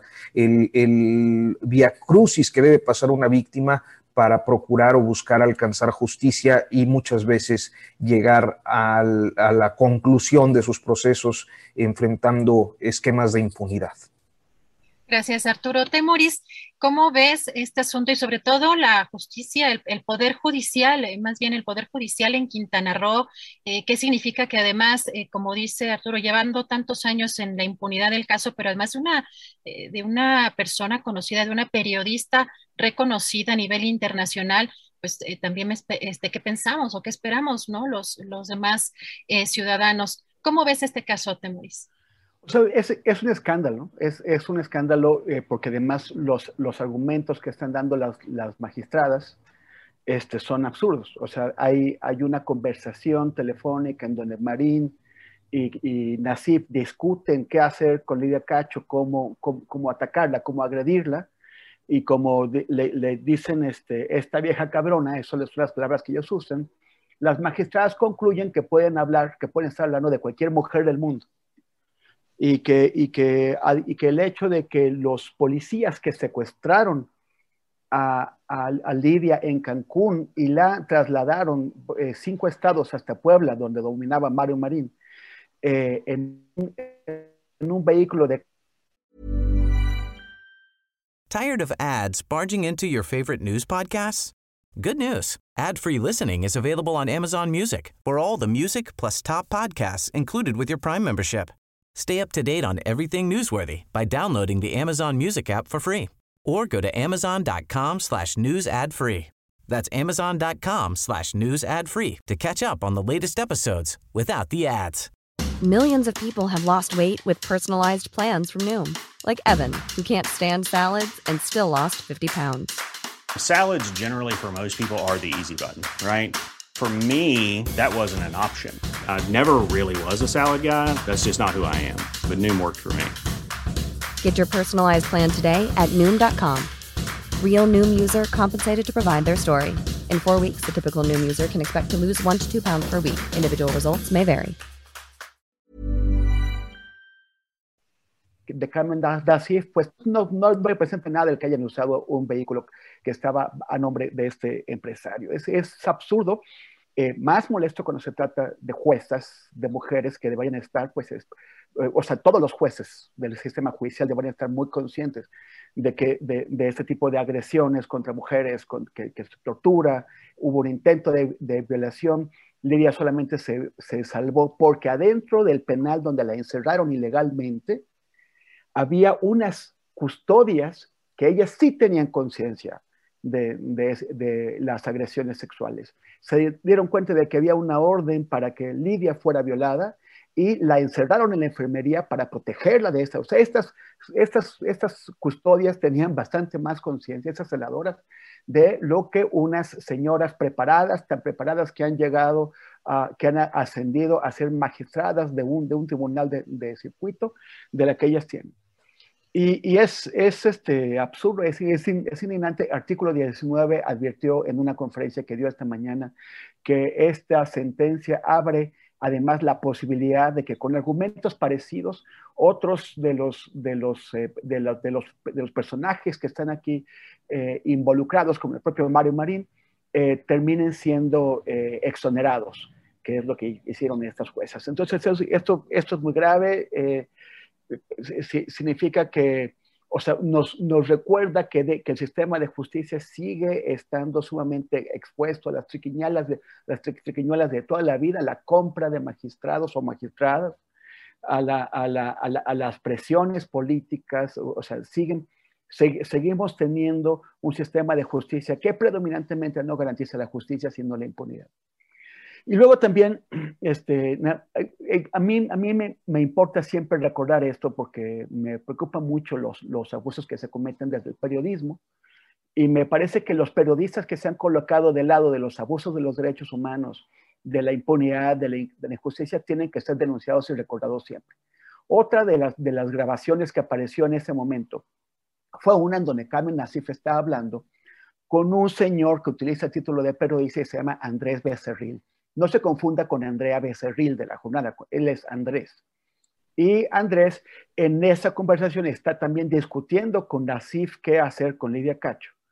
Y, Becerril se pone, o más, más que ponerse, se reitera a disposición de Carmen Nasif para eh, ser su, su, vía, su, correa de conducción en, cuanto a la, presentación de las versiones de, de, Nasif en los medios y en cualquier tema, y en ese caso en concreto eh, sobre, el tema de, las agresiones contra Lidia Cacho. O sea, Andrés Becerril se está poniendo a, disposición de un ataque, de una agresión violentísima, brutal contra una colega, contra una reportera. Entonces, eh, eh, eso es, brutal y también hay que recordar que Andrés Becerril sigue en ejercicio. Eh, él fue rescatado, o sea, en aquel tiempo estaba trabajando en Milenio. para Milenio fue muy incómodo tener a un tipo con, que había aparecido en una grabación así, se, se, deshacen de él y este, un personaje que, que ahora está en Animal Político, se lo lleva a Excelsior y, este, y en Excelsior eh, Pascal Beltrán del Río lo sostiene y ya lleva 16 años ejerciendo como periodista y hace poco lo vi firmando un artículo sobre cómo Excelsior siempre había sido feminista y había destacado el trabajo de las mujeres. Este, en, Excelsior. A mí, a mí me parece que si, si tuviéramos un colegio profesional de periodismo, Andrés Becerril hubiera perdido, hubiera perdido su, licencia para ejercer hace década y media. Pero ahí lo tienen en Excelsior. Híjole, Temoris, pues pones en, la mesa un tema que creo que nos da para una, una, mesa completa, ¿no? La ética, pero también hasta incluso hechos criminales por parte también del, del, gremio, ¿no? Este, gracias, Temoris. Eh, Arnoldo, ¿tú qué opinas de este tema? Gracias, Adriana. Por cierto, ni, saludé a Temoris y Arturo por andar haciendo bromas sobre la mañanera, pero como siempre, un gusto. Eh, mira, el caso Lidia Cacho, pues bueno, voy a corregir a Temoris, ya no es un escándalo, ya, ya es, es peor que un escándalo. En este país vivimos entre escándalos. O sea, ¿por qué alguien que decide enfrentar al poder y luego enfrentar las represalias del poder tiene que salir de su país, ¿no? pasar, pasar toda esta situación, ver su carrera pues descarrilada de alguna manera. Digo, Lidia se ha defendido y ha seguido haciendo periodismo, pero no lo hace en condiciones de tranquilidad. Hay que recordar las agresiones que ha seguido sufriendo cuando asaltaron su casa y mataron a sus mascotas, etcétera. Eh, se enfrentó a una mafia muy poderosa, esa que permanece eh, subsumida, normalizada, o sea, la trata de personas en México, en las zonas turísticas, sigue floreciente hasta nuestros días, ¿no? Hasta la fecha. Y luego trabajamos reportajes o algunos medios lo hacen sobre la prostitución y la pandemia y cosas así, pero detrás de ahí hay gentes que ganan muchísimo dinero. Según algunos eh, analistas del crimen eh, a nivel internacional, es, más grande las ganancias y las utilidades por ese delito que incluso por las drogas o por las armas. Eh, pero bueno, me lleva a otra cosa muchas veces polemizamos sobre lo que ocurre en el centro del país. Si el Poder Judicial está siendo afectado por las decisiones de Andrés Manuel, si la división de poderes está en riesgo, si existe la división de poderes, etcétera, y no volteamos a ver las 32 entidades que constituyen realidades completamente distintas. Nadie está eh, viendo que en la mayor parte de los estados no existe división de poderes, o sea, viéndolo como un problema periodístico, político, eh, llevado a mesas. ¿Quiénes son los señores presidentes de los poderes judiciales en los 32 estados del país? O las señoras. ¿Cómo llegaron ahí? ¿Qué tipo de carreras han hecho? ¿Qué lealtades son las que, las que guardan? la gustada sección de guanajuatización, debo decirles que aquí el gobernador Miguel Márquez casi logra, no más bien lo logró, poner a una presidenta del Poder Judicial que correspondía a los intereses de un compadre suyo, que era el que operaba muchos de los eh, contratos públicos del gobierno, que no era funcionario público y, que por esa razón se escapó mucho del escrutinio público, que hasta la fecha no aparece, que se llama Rafael Barba Vargas, eh, conocido en Guanajuato como el Gallo Barba. O sea, los poderes judiciales en los estados están completamente prostituidos no es un tema de debate nacional, porque la justicia empieza ahí. A la Corte llegan algunos casos, pero yo creo que el gran porcentaje de asuntos en este país, penales, civiles, mercantiles, eh, de todo tipo administrativos, empiezan en los juzgados de los estados. Y eso no lo estamos revisando, ni lo está revisando la Cuarta Transformación, ni lo están revisando los gobernadores que han llegado con la Cuarta Transformación. Sencillamente ahí no está pasando nada. Entonces, no me extraña la sentencia. Es un escándalo conocer los argumentos de la magistrada, estos a los que ya se refirió Temoris y que fueron citados hoy en la conferencia de prensa de la mañana, pero de eso estamos llenos en, muchos estados del país. En Guanajuato otra vez, yo conocí hace no mucho una, sentencia de un magistrado en segunda instancia exonerando a un violador con un argumento que, eh, que, en el mundo ha sido siempre escandaloso, que era imposible que la mujer que usaba unos jeans apretados hubiera sido violada si no, se, los hubiera quitado ella misma. Ese era el argumento del magistrado puesto en una sentencia del Poder Judicial de Guanajuato, que se precia de tener grandes abogados y una tradición jurídica eh, ancestral, ¿no? Entonces, volteemos a ver eso. Este es el caso de una periodista y está iluminado por el debate público, pero hay casos que no lo están y son esos mismos magistrados y esos mismos jueces, ¿no? Gracias, Arnoldo. Eh, Arturo, me iría ahora contigo con el tema, pues ahora sí que al gusto, lo que les haya llamado la atención de estos juegos, eh, pues creo que han habido eh, muchos temas, desde la vestimenta que ayer platicábamos, eh, Carolina Rocha, Elisa Laniz y yo, el tema de la vestimenta y las protestas de algunas, eh, de algunas deportistas, algunas atletas, pero también hasta el tema de las expectativas en el caso de las medallas y los, y los, pues los seleccionados, ¿no? Este, no sé qué quisieras destacar, Arturo. Bueno, mira, yo creo que y en realidad, bueno, México no ha sido un país que se destaque por tener un medallero eh, amplio y que eh, creo que esta tampoco va a ser la excepción, va a tener más o menos eh, sus medallas convencionales o promedio. Y creo que un tema que es muy relevante para el país y que creo que muy, poco se aborda, excepto cuando llegan estos tiempos de las justas olímpicas, eh, es que el país ha carecido de una política de, eh, eh, congruente y, de, larga, de largo plazo en materia deportiva y particularmente el deporte olímpico, pues acusa la corrupción tanto de los funcionarios en la CONADE, de los diferentes sexenios, incluido el presente, como de las federaciones que se convierten luego en casicazgos y cotos de poder, donde en ocasiones creo que han quedado muy claras las condiciones de favoritismo para algunos cuates. O sea, eh, eh, dado el, perfil de, pues de uno y también de la mesa, creo que más allá de los medalleros, de los resultados y, de lo que pudiera ser particularmente eh, relevante en cuanto a los deportistas eh, mexicanos que estén por allá, creo que un tema de fondo que tendríamos que estar observando con mayor detenimiento es la forma en la que las políticas deportivas se definen y eh, es muy lamentable que casi siempre eso eh, va en función de los gustos personales tanto del presidente en turno como de quienes integran las comisiones de la Comisión Nacional del Deporte y, la forma en la que han permitido solapado las federaciones. Y a mí me parece que ahí es donde pudiéramos encontrar la clave pues de nuestra irrelevancia eh, en las justas olímpicas. Y claro, siempre habrá algunos deportistas que muchas veces con esfuerzos personales llegan a conquistar eh, algún lugar en los podios, pero eh, creo que en general eh, pues nos encontramos frente a uno de esos, a un escenario más donde la corrupción, el amiguismo, la, la, falta de una política pública de largo plazo, pues se refleja en malos resultados. Gracias, Arturo. Temoris, ¿tú destacarías algo, te llamó la atención, te emocionó, alguna actuación en particular o también eh, te, llamó la atención estos procesos de selección eh, o qué parte te llama la atención de estos Juegos de Tokio, Temoris?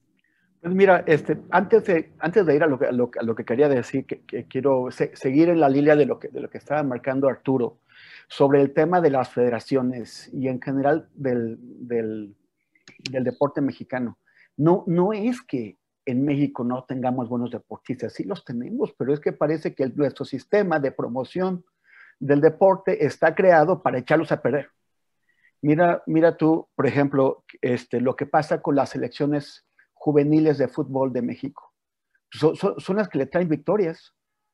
Este, hace años eh, que, llegan, que, se colocan en los primeros lugares, en la sub-17, ya así, y en, eh, que, han llegado, o sea, que también ganan medallas olímpicas, porque los jóvenes futbolistas son mejores o funcionan mejor como equipo que los futbolistas profesionales.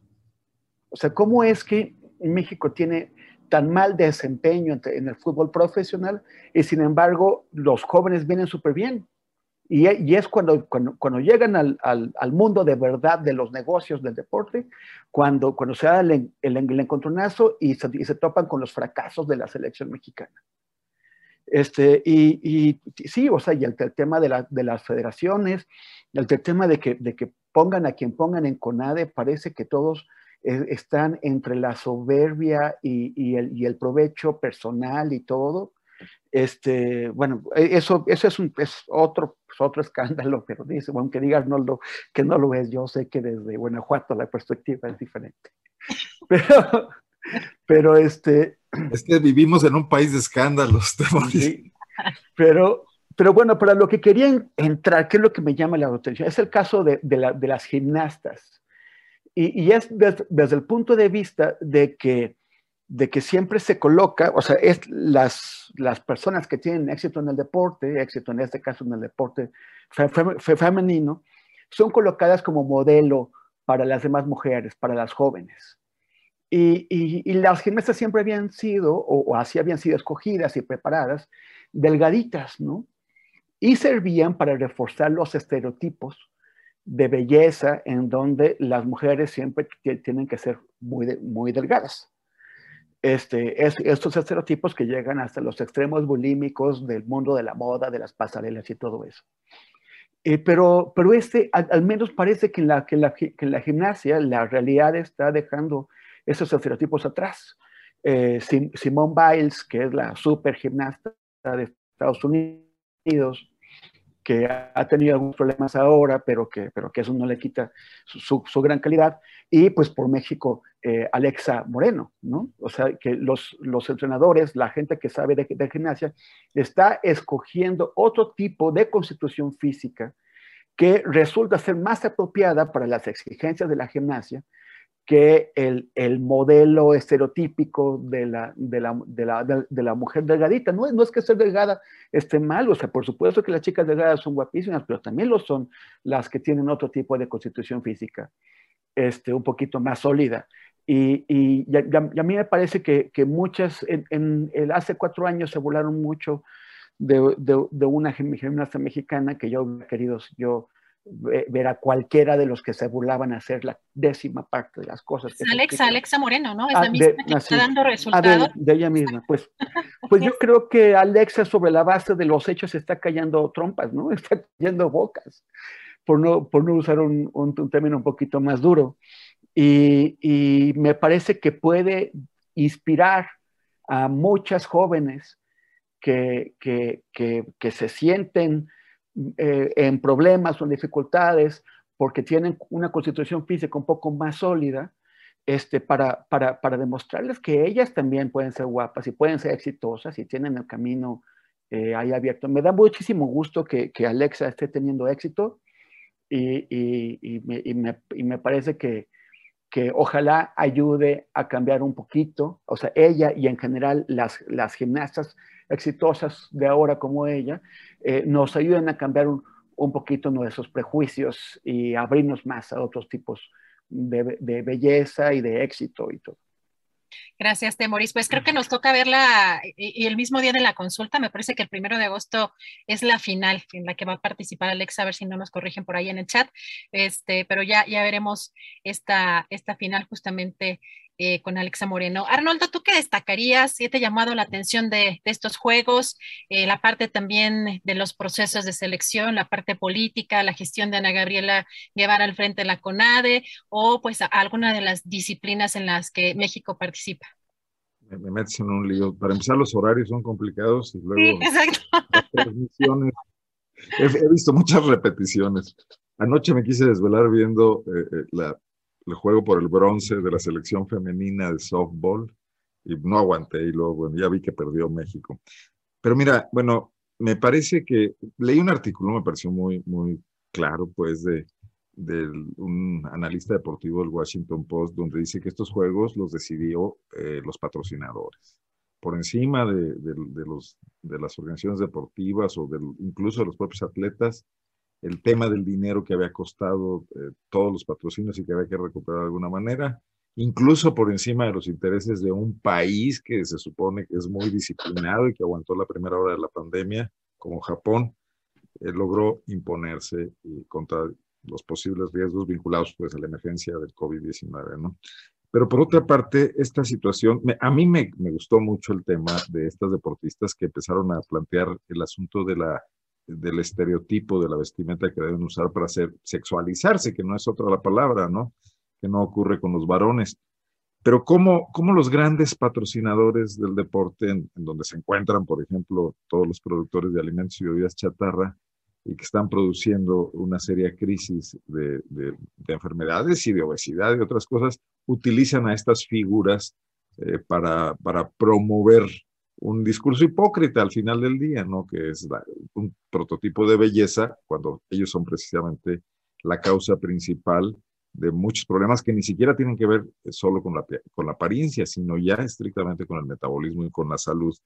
Yo creo que el deporte mundial está controlado por las corporaciones, y que el espíritu del olimpismo, me resisto mucho a, a caer en este mensaje de anuncio de Coca-Cola, de, optimismo total y de las hazañas de los deportistas, porque es una maquinaria puesta al servicio de una maquinación de mucho, mucho, mucho dinero, ¿no? Que es la venta de productos o deportivos o alimenticios.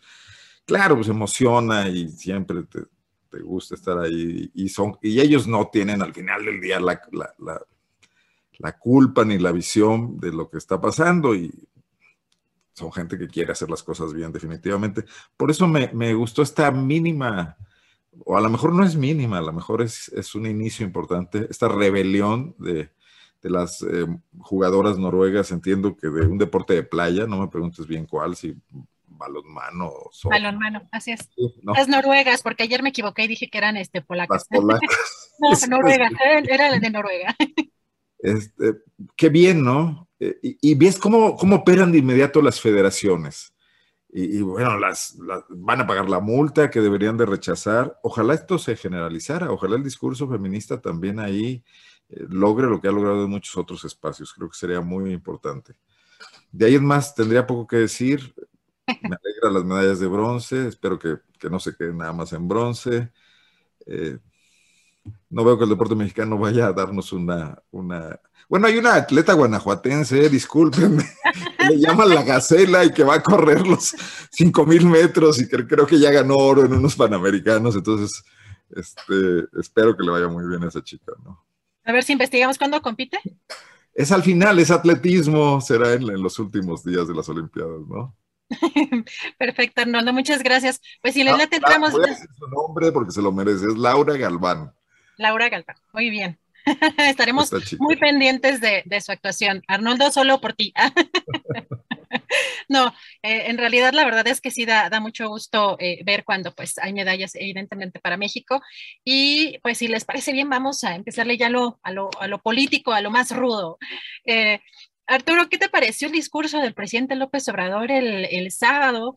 En, eh, pues, en este evento, pues con muchos cancilleres de América Latina, en, un discurso que pues fue muy aplaudido por, por, la izquierda, y por los seguidores del presidente, pero sobre todo que tiene una postura eh, pues muy crítica contra la Organización de Estados Americanos y pues que vimos ayer en las declaraciones de la mañanera que incluso eh, pues le pide al presidente López Obrador a Joe Biden que permita el eh, ingreso de remesas a Cuba. ¿Cómo ves este discurso y esta postura de, del presidente López Obrador, Arturo?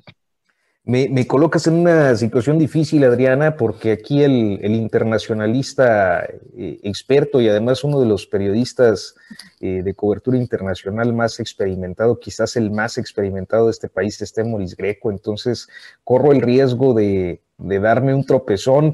Pero pues dado que está sobre la mesa el tema, mira, yo creo que para muchos que auténticamente pues nos definimos en lo personal, si bien como periodistas, también con convicciones sociales, es un discurso que en buena medida pues es encomiable me parece que políticamente, al menos eh, la lectura que yo alcanzo a darle, eh, va en el sentido de eh, ir consolidando algo que más o menos se perfilaba, como es recuperar de algún modo el liderazgo latinoamericano de la representación mexicana, del Estado mexicano como región en política exterior, y, que naturalmente la OEA, que además tiene un larguísimo historial de intervencionismo y un papel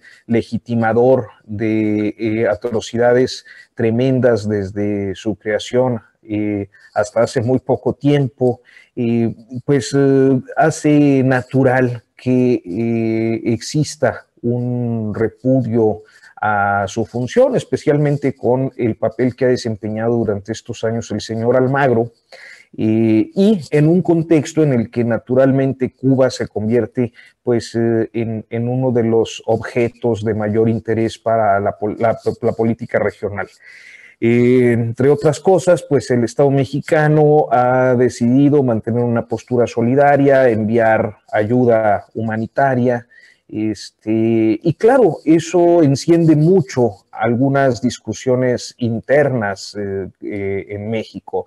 Eh, tiene una reacción inmediata de simpatía desde pues, las formaciones de izquierdas y naturalmente de quienes respaldan al presidente López Obrador y un discurso muy recalcitrante e indignado de algunas oposiciones, particularmente de las que se han ubicado a través de la historia en el extremo más derecho de la, eh, o más a la derecha, mejor dicho, de, del escenario político. Eh, entonces, esa es una lectura interna importante porque me parece que son coyunturas en las que se afloran los grupos y las ideas que en muchas ocasiones las creíamos superadas. O sea, hemos visto al Yunque muy activo, por ejemplo, en el tema cubano, eh, hemos visto al Yunque actualmente muy activo eh, en el intento de controlar el PAN, hemos visto al Yunque muy activo también por allá en el estado de Guanajuato, pero yo creo que también en, en el estado de Puebla y quizás Querétaro, este, pero sin duda Guanajuato es, eh, ya nos dirá este, nuestro yuncólogo guanajuatense en unos momentos. Álvaro este, Delgado se va a enojar conmigo, ese, título lo tiene. ¿eh? Pero bueno, el caso es que Álvaro Delgado es de Jalisco, este, aunque se haga pasar por leonense, es de... Esta es la franquicia de, esta es la franquicia de Guanajuato. Sí, sí, sí, no pueden invadirse las jurisdicciones. Y tenemos la de Coahuila también. No, bueno, este, acá no hay yunque en Coahuila. No, la visión, la visión. La visión. Oye, fíjate, eh, entonces me parece que es, son coyunturas en las que ocurre esto, que afloran este tipo de grupos eh, y empiezan a, eh, pues desvelar su activismo, que a veces es más soterrado, más discreto, más oscuro. Eh, y finalmente diría que una lectura adicional eh, pues tiene que ver con un eh, cierto, ¿cómo pudiéramos decir?, lavado de cara de Marcelo Ebrard ante las formaciones más a la izquierda del López Obradorismo que le estaban haciendo un cuestionamiento severo y, y, abiertamente decantándose a favor de Claudia Sheinbaum. Además, en una semana en la que se presentará el, tercer informe y último, me parece, relacionado con la línea 12 del metro. Entonces, ahora sí que para citar al clásico, le vino como anillo al dedo, un protagonismo internacionalista, solidario, latinoamericanista, eh, si se quiere hasta bolivariano, este, frente a una serie de señalamientos que, bueno, pues ciertamente lo dejan mal parado después de esa tragedia del mes de mayo. Gracias, Arturo Temoris. Pues como viste este, este discurso del sábado, pero también es el segundo día que el presidente ha mencionado o ha destacado de alguna manera en la conferencia mañanera esta situación del bloqueo económico en Cuba y pues que México está en desacuerdo. Eh, ayer mencionaba el, envío de, un barco eh, de, medicamentos y de alimentos. Hoy abiertamente que no está de acuerdo México con, con, con este bloqueo. ¿Cómo ves esta situación? ¿Crees que la postura de México podría afectar eh, nuestra relación con Estados Unidos? Bueno, yo, por, un lado, creo que el presidente no quiso entrarle a, uno de los, de los aspectos de este problema, que es el de las personas inocentes que están encarceladas. Uno, uno puede decir que están manipulados por, por, por la CIA y por no sé quién, pero si hay, si hay alguien manipulado por la CIA, tiene derecho a protestar y lo metieron a la cárcel. No toda la gente está manipulada por la CIA y, hay, que, hay que ser realmente muy, pues, para, decirlo en, términos coloquiales, mala, mala onda para atribuirle a cualquier persona que protesta una, una, traición a su propia patria. Mucha gente está protestando porque hay condiciones pésimas de vida para muchas personas allá. Y esas condiciones pueden ser, sí, por culpa del bloqueo, no sé qué, pero es gente a la que metieron a la cárcel porque por protestar por sus condiciones pésimas. Y hubo un muerto. La, mayor parte de ellos protestaron pacíficamente.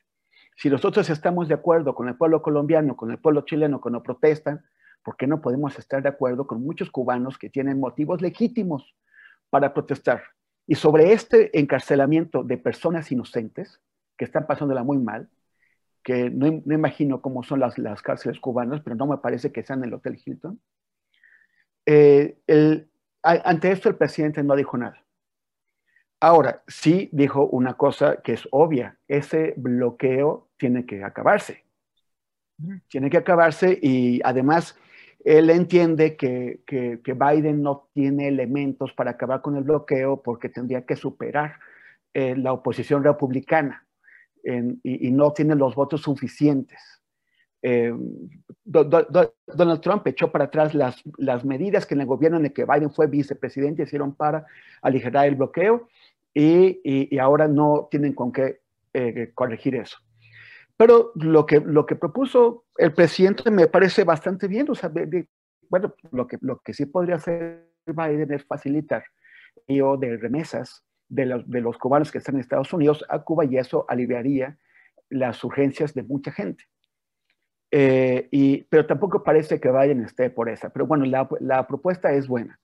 Y como, como también me parece correcto que enviemos un barco. Un barco no va a cambiar la situación de Cuba, pero por lo menos genera, es un acto simbólico. Ahora, estos actos simbólicos que realiza el gobierno mexicano no son novedad que si nos pueden meter en problemas con Estados Unidos. Estados Unidos está acostumbrado a que México se comporte así. Y, los gobiernos mexicanos están acostumbrados a comportarse así. El que empezó a, cambiar esto fue, Vicente Fox, cuando maltrató o quiso maltratar, y salió chamuscado con Fidel Castro. Pero esta, la política mexicana hacia Cuba es muy rentable políticamente y también sirve para apaciguar a sectores de la izquierda. Le, sirvió al PRI toda la vida para apaciguar a la izquierda, para, para, para darle este, a la izquierda por donde quería, para apaciguar, apaciguar a la izquierda priista y a la izquierda no priista, a la izquierda comunista y a otras izquierdas. Y, y, y, ahora también, o sea, porque, no, porque tiene pocas consecuencias reales en el tablero geopolítico para México. Entonces, como, como, como Andrés Manuel se ha confrontado con buena parte de la, izquierda en muchos aspectos, en muchos temas, pues este es una manera para apaciguarla. Entonces, o sea, le sale barato y me parece bien, o sea, me, me, parece correcto lo que dijo sobre las remesas, correcto lo del barco y me, y me, parece mal que, que, que, no quiera ni mencionar la violación sistemática de derechos humanos que se está produciendo contra personas inocentes en Cuba. Gracias, Temoris. Arnoldo, ¿cómo ves este tema desde el discurso que dio el sábado el presidente, la posibilidad de tener un liderazgo de, esa, de ese tamaño en América Latina, las declaraciones del presidente frente pues, al bloqueo económico de Cuba? ¿Cómo ves este tema, Arnoldo? Que el Internet no falle porque siento que está otra vez eh, volviendo a las andadas. Pero mira, eh, bueno, lo de Temoris es central. Eh, una postura diplomática que tratara de de ser innovadora, creativa o de romper este, este estancamiento entre, entre una bipolaridad y un mundo que ya no lo es, que ya no es bipolar, sino multipolar, tendría que entrarle a ambos problemas. O sea, al tema del ilegal, irregular, inhumanitario bloqueo a Cuba, pero también al tema de que Cuba tendría que avanzar en el respeto a los derechos humanos, aprovechando además pues el cambio, el relevo generacional que está ocurriendo ahí, no, pueden, no puede haber un fidelismo sin Fidel, va a ser insostenible y menos con, los métodos duros. Eh, puede caer en una caricatura como en la que está cayendo Nicaragua y volverse un paria del mundo y entonces eh, ser un lastre para los, quienes a lo largo de la historia han respaldado las expectativas que abrió la revolución cubana, ¿no? Y que frustraron el propio bloqueo y los propios errores eh, de, sus, de sus dirigentes, ¿no? Pero si México quisiera en verdad sustituir a la OEA por otro tipo de organismo, tendría que ver ambos aspectos. Tendría que situarse en el centro y hacer esa labor diplomática de mover un poco a Cuba, los mexicanos siempre han sido buenos diplomáticos, hacia posturas eh, menos, menos radicales y menos eh, represoras de su propia sociedad. Y ahí no solamente están agentes de la CIA, hay gentes, bueno, ya está Pablo Milanés, se movió un poco de la ortodoxia, Leonardo Padura, que es una gente prestigiadísima, no vamos a volver a los escenarios del caso Padilla de, de aquella época, ¿no? A reprimir intelectuales. Esa podría ser una salida que además acreditaría mucho la estatura de un mandatario como Andrés Manuel, ¿no? Desde luego que habría que cometer errores de esto, de, sesgarse en unos casos sí y en otros no. O sea, tan malo es el golpe de Estado en, Bolivia como, como lo que está ocurriendo en Nicaragua con el encarcelamiento de opositores. Eh, desde luego es difícil, es difícil hacer política internacional en ese contexto, pero México tiene una tradición. A Andrés Manuel no le gusta viajar y todo, pero no importa. Tiene un buen canciller que además quiere construir y superar su mala imagen por sus errores como como regente de la ciudad, no me acuerdo, jefe de gobierno. Bueno, que se esfuercen un poquito. Yo creo que el mundo necesita ideas, este mundo confrontado en el que estamos. Y México muchas veces ha ocupado ese nicho donde en, medio de posturas muy polarizadas de los grandes bloques en el pasado se encontraron resquicios para algunos temas, a veces pequeños, a veces menos, eh, ojalá, se, ojalá se pudiera, ojalá hubiera ese, ese engarce con esa tradición y con una visión renovadora de, la política también de Andrés Manuel, que en muchos casos eh, yo podría suscribir sus posturas, pero que luego se da unas regresadas al, al, prismo más eh, anciano, más ancestral del siglo XX. Gracias, Arnoldo. Arturo, ayer vimos, bueno, escuchamos en la conferencia mañanera, pues declaraciones del titular de la Secretaría de Marina en la que dice que México carece de servidores públicos honestos. Y en ese marco también, eh, pues el presidente ha anunciado pues más recursos a las Fuerzas Armadas, en particular a la Guardia Nacional. Eh, ¿Cómo ves estos asuntos? Mira, yo creo que el almirante Ojeda ha sido eh, quizás el más proclive a eh, abordar discursivamente eh, o retomar algunos expresiones, vocablos, frases de la llamada 4T y particularmente del presidente López Obrador desde el primer día de la administración.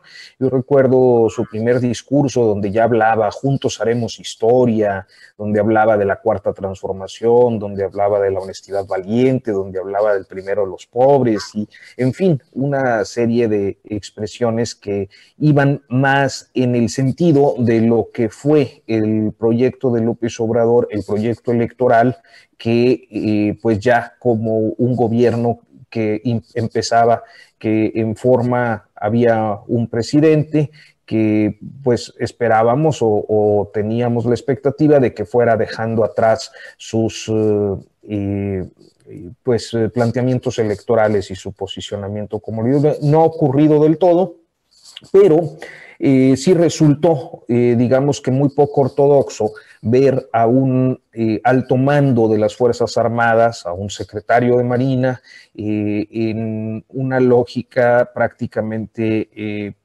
discursiva, ideologizada y con un sesgo notablemente partidista. esto me parece que se ha mantenido como una constante en el almirante y que quizás en buena medida corresponde también pues a la, eh, al gusto o al regusto que ellos tienen, los altos mandos militares eh, y, de la Armada, eh, en la inclusión que durante este gobierno se les ha dado en muchísimas tareas o en diferentes tareas que normalmente estarían asignadas a mandos civiles. En el caso de ellos, de la Marina, bueno, pues las aduanas. Eh, además de las tareas de seguridad pública que ya conocimos, además de las labores en las que también han apoyado con la seguridad interior de Pemex, además del trabajo que hacen en apoyo a los programas particularmente como Sembrando Vida, entre otros. ¿Qué es lo que creo que a veces eh, se descuida en el discurso? pues es el hecho de que hay eh, un mensaje que, está ahí subyacente, como lo es eh, la forma en la que pareciera orientarnos como sociedad a asumir que solo los militares son honestos y por lo tanto son los únicos que pueden gobernar. Y ese es un tema que naturalmente hace muchísimo ruido. Y yo no sé si sea una ligereza de lenguaje, si el almirante en realidad, eh, pues eh, básicamente lo que creo es que lo suyo, lo suyo es quedar bien con el presidente. Eh, y que en esa medida trata de eh, tener expresiones que vayan más o menos en consecuencia con la narrativa presidencial, eh, pero auténticamente si esto lo estuviéramos viendo en otra administración, creo que sería muy escandaloso. entonces, me parece que, pues sí, hay cuando menos una falta de cuidado. Ahora, si esa falta de cuidado en realidad no lo es, y si hay una intencionalidad perversa de ir posicionando cada vez más al ejército, mm, creo que es preocupante y es preocupante el, ejército, las Fuerzas Armadas en general. Cuando hablo de ejército, quise decir Fuerzas Armadas. Eh, es preocupante en la medida en la que hoy eh, y en los próximos cuatro, tres años y medio aproximadamente, vamos a tener a un presidente eh, que, bueno, pues tiene la fuerza de la legitimidad eh, que le da el enorme respaldo popular pero con un ejército cada vez más posicionado en diferentes actividades, inclusive políticas, creo que eh, estaríamos ante escenarios donde un presidente o presidenta posterior eh, que sean más débiles pudieran tener que enfrentar ya no solo a los poderes fácticos que hasta ahora se manifiestan en diferentes ámbitos, como el económico o, los grupos políticos o inclusive el, el religioso o el delincuencial, sino que un poder fáctico eh, auténticamente interesado en el manejo de la vida pública, como las Fuerzas Armadas, sería un tema auténticamente complejo y, complicado de sobrellevar, como ha sido históricamente en todos los países donde un gobierno se caracteriza por su militarización.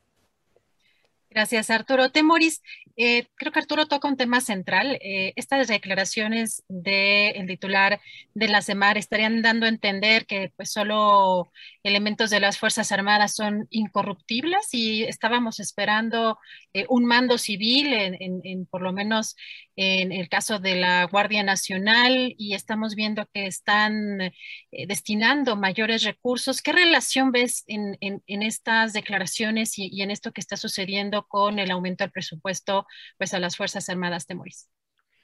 Pues a mí me parece que al, almirante seguramente, como dice Arturo, le, encantaría estar muy a tono con lo que dice el presidente, pero lo contradijo brutalmente, ¿no? O sea, el, presidente lleva dos años y medio desde que, desde que tomó el poder, eh, tratando de convencernos de que, de que su campaña por limpiar la, administración pública de corrupción, de personas deshonestas, está siendo exitosa, que va a todo vapor, que ya, que ya eh, los, los, corruptos y los deshonestos son cosas del pasado. Y el almirante acaba de venir a decirle que todos los servidores públicos son deshonestos. O sea, prácticamente le dijo que no había hecho nada, ¿no? Y, yo supongo que, que, esta, que, su intención no era ofender al presidente y decirle que no ha logrado nada. Pero, pero independientemente de eso, yo también me, me pregunto, o sea, ¿cuál es el mensaje de fondo? O sea, ¿cómo ven ellos a, la sociedad? ¿Cómo ven ellos a los civiles? Eh, sienten que los civiles, o sea, desde las Fuerzas Armadas, ¿no? sienten que los civiles, que, es imposible contar con los civiles, que no se puede confiar en los civiles. Y entonces, si no se puede confiar en los civiles, pues hace, hace falta que el poder político y la administración pública sean ocupadas por militares, que son los que sí son buenos. O sea, nos está proponiendo un gobierno militar. Eh, no lo dijo, pero, ese es, pero es lo que está eh, en el fondo de sus palabras. Eh, y, es, y es muy, o sea, eh, demostró también una enorme arrogancia. Solo nosotros somos buenos, todos los demás son malos. Y nosotros somos buenos, buenos. Eh, las, los poquitos granitos echados a perder los, los castigamos y los, y los, y los echamos fuera. es, es una mentalidad que además se hace, o sea, revela mucho. Por lo general, tanto en ese sexenio como en los anteriores, eh, los, los, militares, los, los altos oficiales revelan más de lo que quieren cuando, cuando, cuando hablan en público. O sea, como no entienden a los civiles en realidad, creen que tienen una autoridad inherente a sus galones y que por lo tanto la gente les va a comprar todo lo que digan y no se están dando cuenta de qué es lo que están demostrando, ¿no? O sea, este desprecio eh, abierto por los, por los, civiles. Pero, además estamos considerando que eh, el, el, presidente López Obrador les ha dado a los militares más poder desde la transmisión del mando de militares a civiles en 1946, cuando entró Miguel, Alemán, cuando Ávila Camacho le entregó el poder a Miguel Alemán.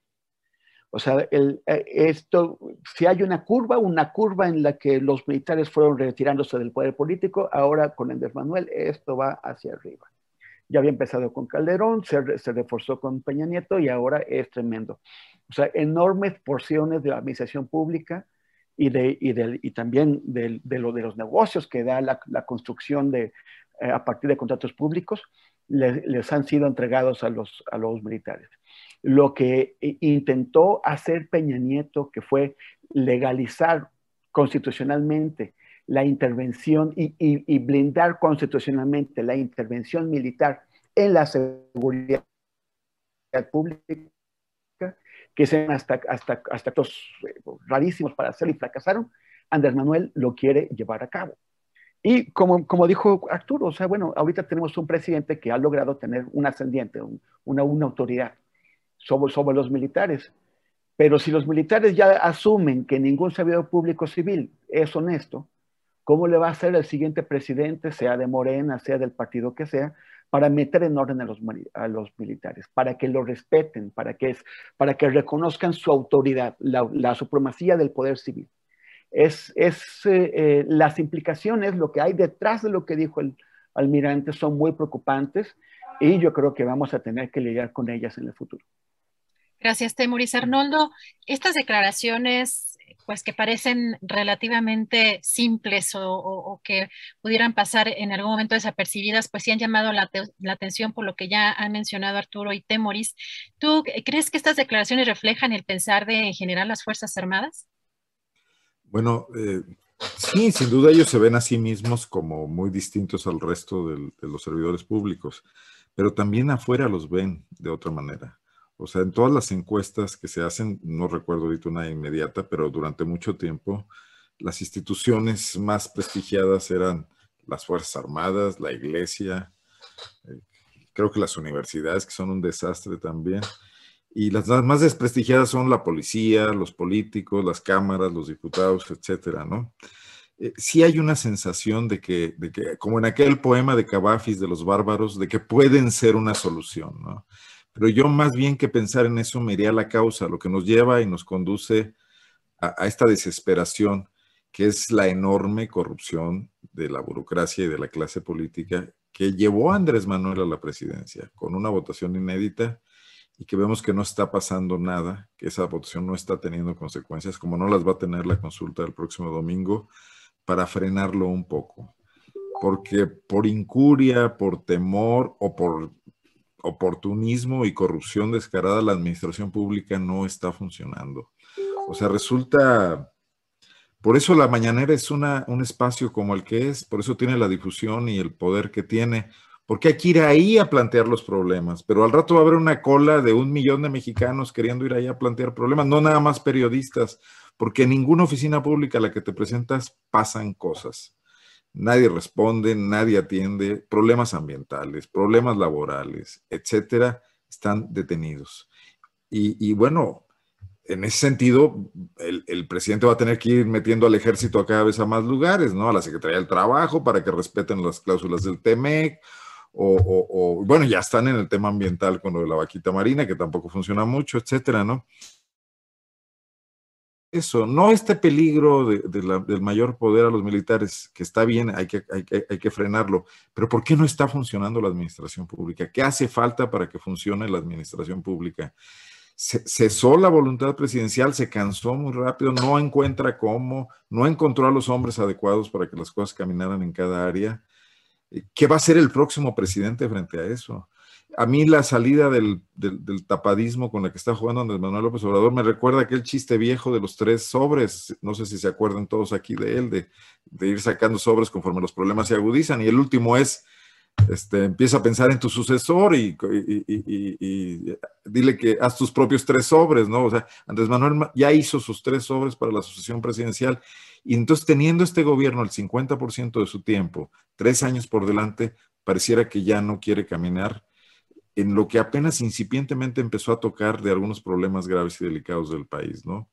Eh, entonces, lo veo más como un síntoma de impotencia del propio presidente y de la sociedad este hecho de pensar en las Fuerzas Armadas, que seguramente tienen muy empoderados a quienes son hoy los responsables de, ambas armas, del ejército de la marina, eh, porque se sienten que están resolviéndole problemas al presidente, ¿no?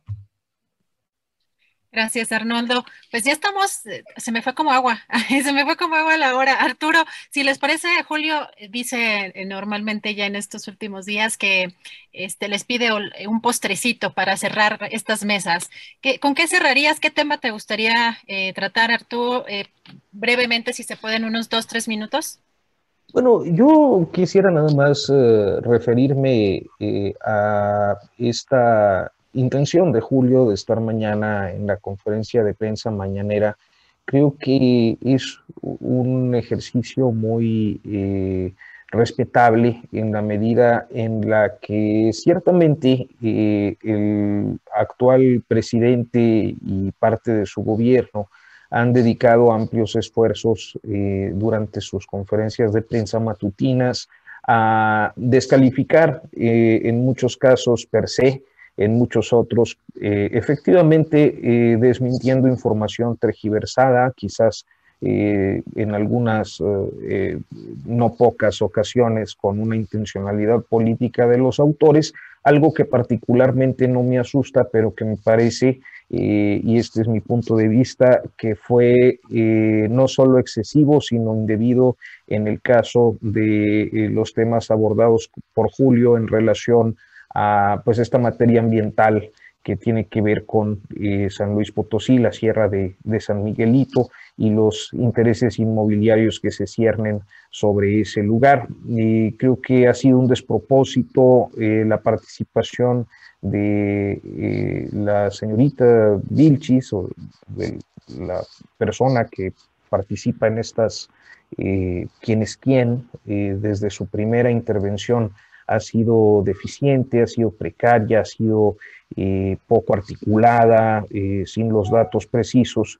Y eh, creo que la relevancia de la presencia de Julio en este caso es porque desde el periodismo independiente pues es necesario que se den las respuestas y si la tribuna está ahí, pues hay que ubicarla, así hay que aprovecharla. Entonces, creo que pues con este reconocimiento al, al, trabajo de Julio y también con la expectativa de, de, ver cuál es la recepción, el trato que le den mañana, eh, que también eh, eh, tiene una importancia, una relevancia para quienes pues nos identificamos con esta forma de, de hacer periodismo fuera de los grandes consorcios y de los medios, digamos, convencionales o es relevante. Entonces, bueno, pues con un saludo muy afectuoso a Julio y con mi gratitud a ti por esta moderación y por habernos convocado una vez más en esta mesa de los martes, Adriana.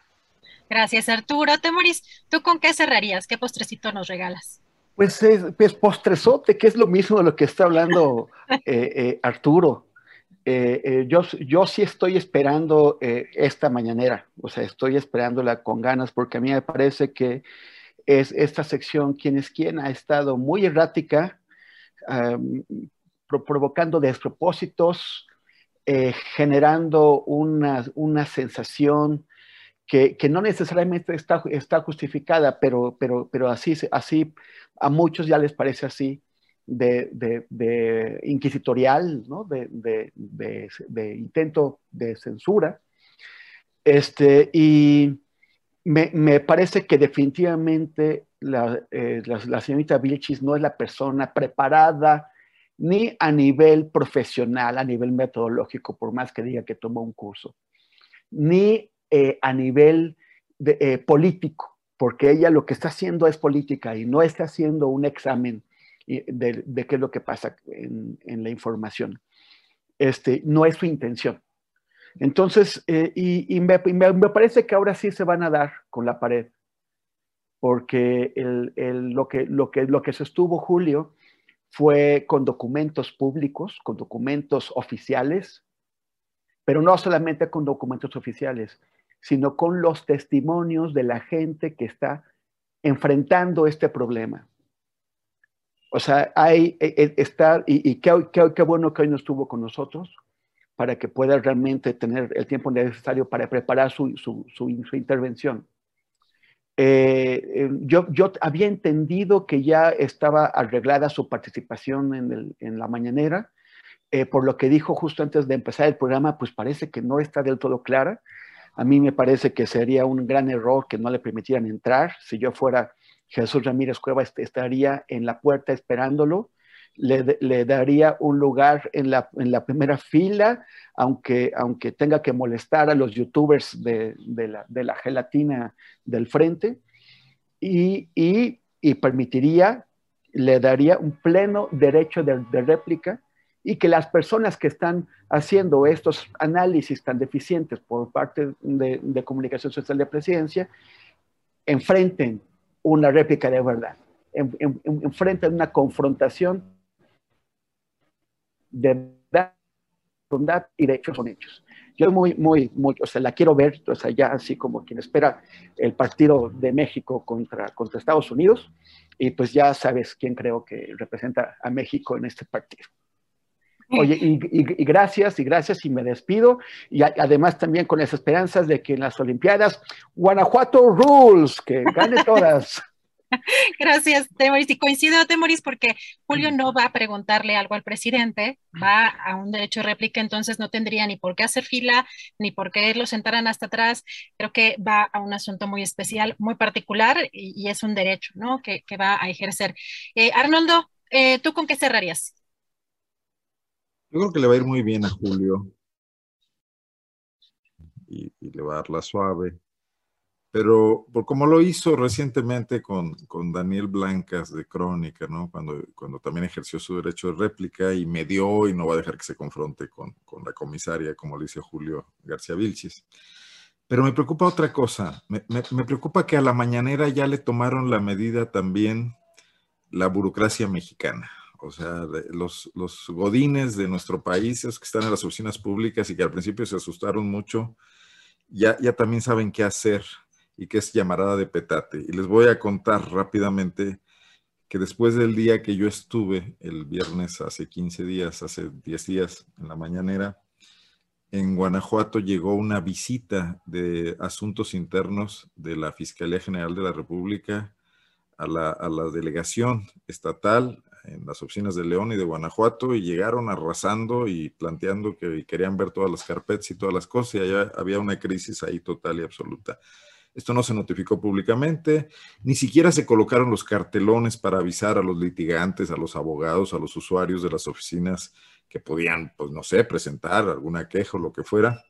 Pero al, paso de los días y luego de la visita del director de, visita, de visitas internas, Resulta que todo se volvió miel sobre hojuelas, todo el mundo estuvo tranquilo y luego logramos saber por fuentes internas, por secretarias, por agentes ahí que no están conformes con lo que pasa, que les tocó de, a 10 mil pesos por cabeza a los funcionarios que estaban más implicados en asuntos irregulares para paliar el impacto de la visita y que esta muestre una cara light, amable y que no pase nada a mayores. O sea, esa burocracia mexicana que le ha dado la vuelta a todo, a la lucha contra la corrupción de Miguel de la Madrid, a, todos estos intentos de, sanear la vida pública mexicana, también ya le tomó la medida de la mañana por una sola cosa, no hay método, no hay consistencia, no hay evaluación. Entonces, eh, pues a Julio le van a decir que sí y probablemente sigan desforestando esa zona de San Luis Potosí que tanto le preocupa a los ambientalistas de ese bonito estado, ¿no?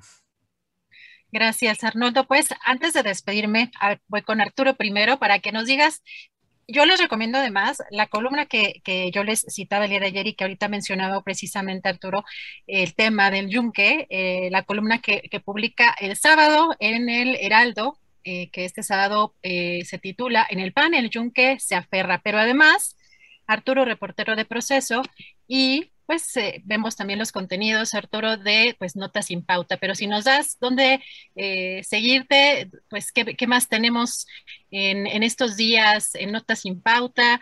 Eh, hay muchos programas, hay muchos programas y, muchos este, también talleres.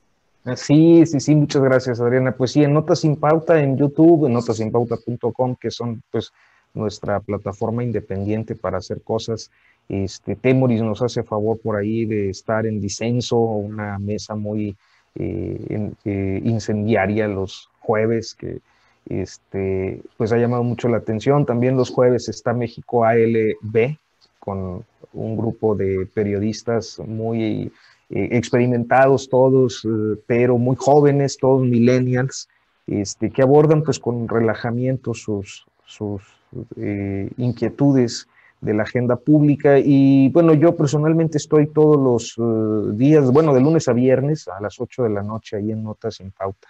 Este, y pues sí, con todo el montón de chambas, ¿no? Que proceso y este, en el Heraldo Radio, en el Heraldo, en la columna, en Fórmula con Opinión. Este, eh, pues muchas gracias.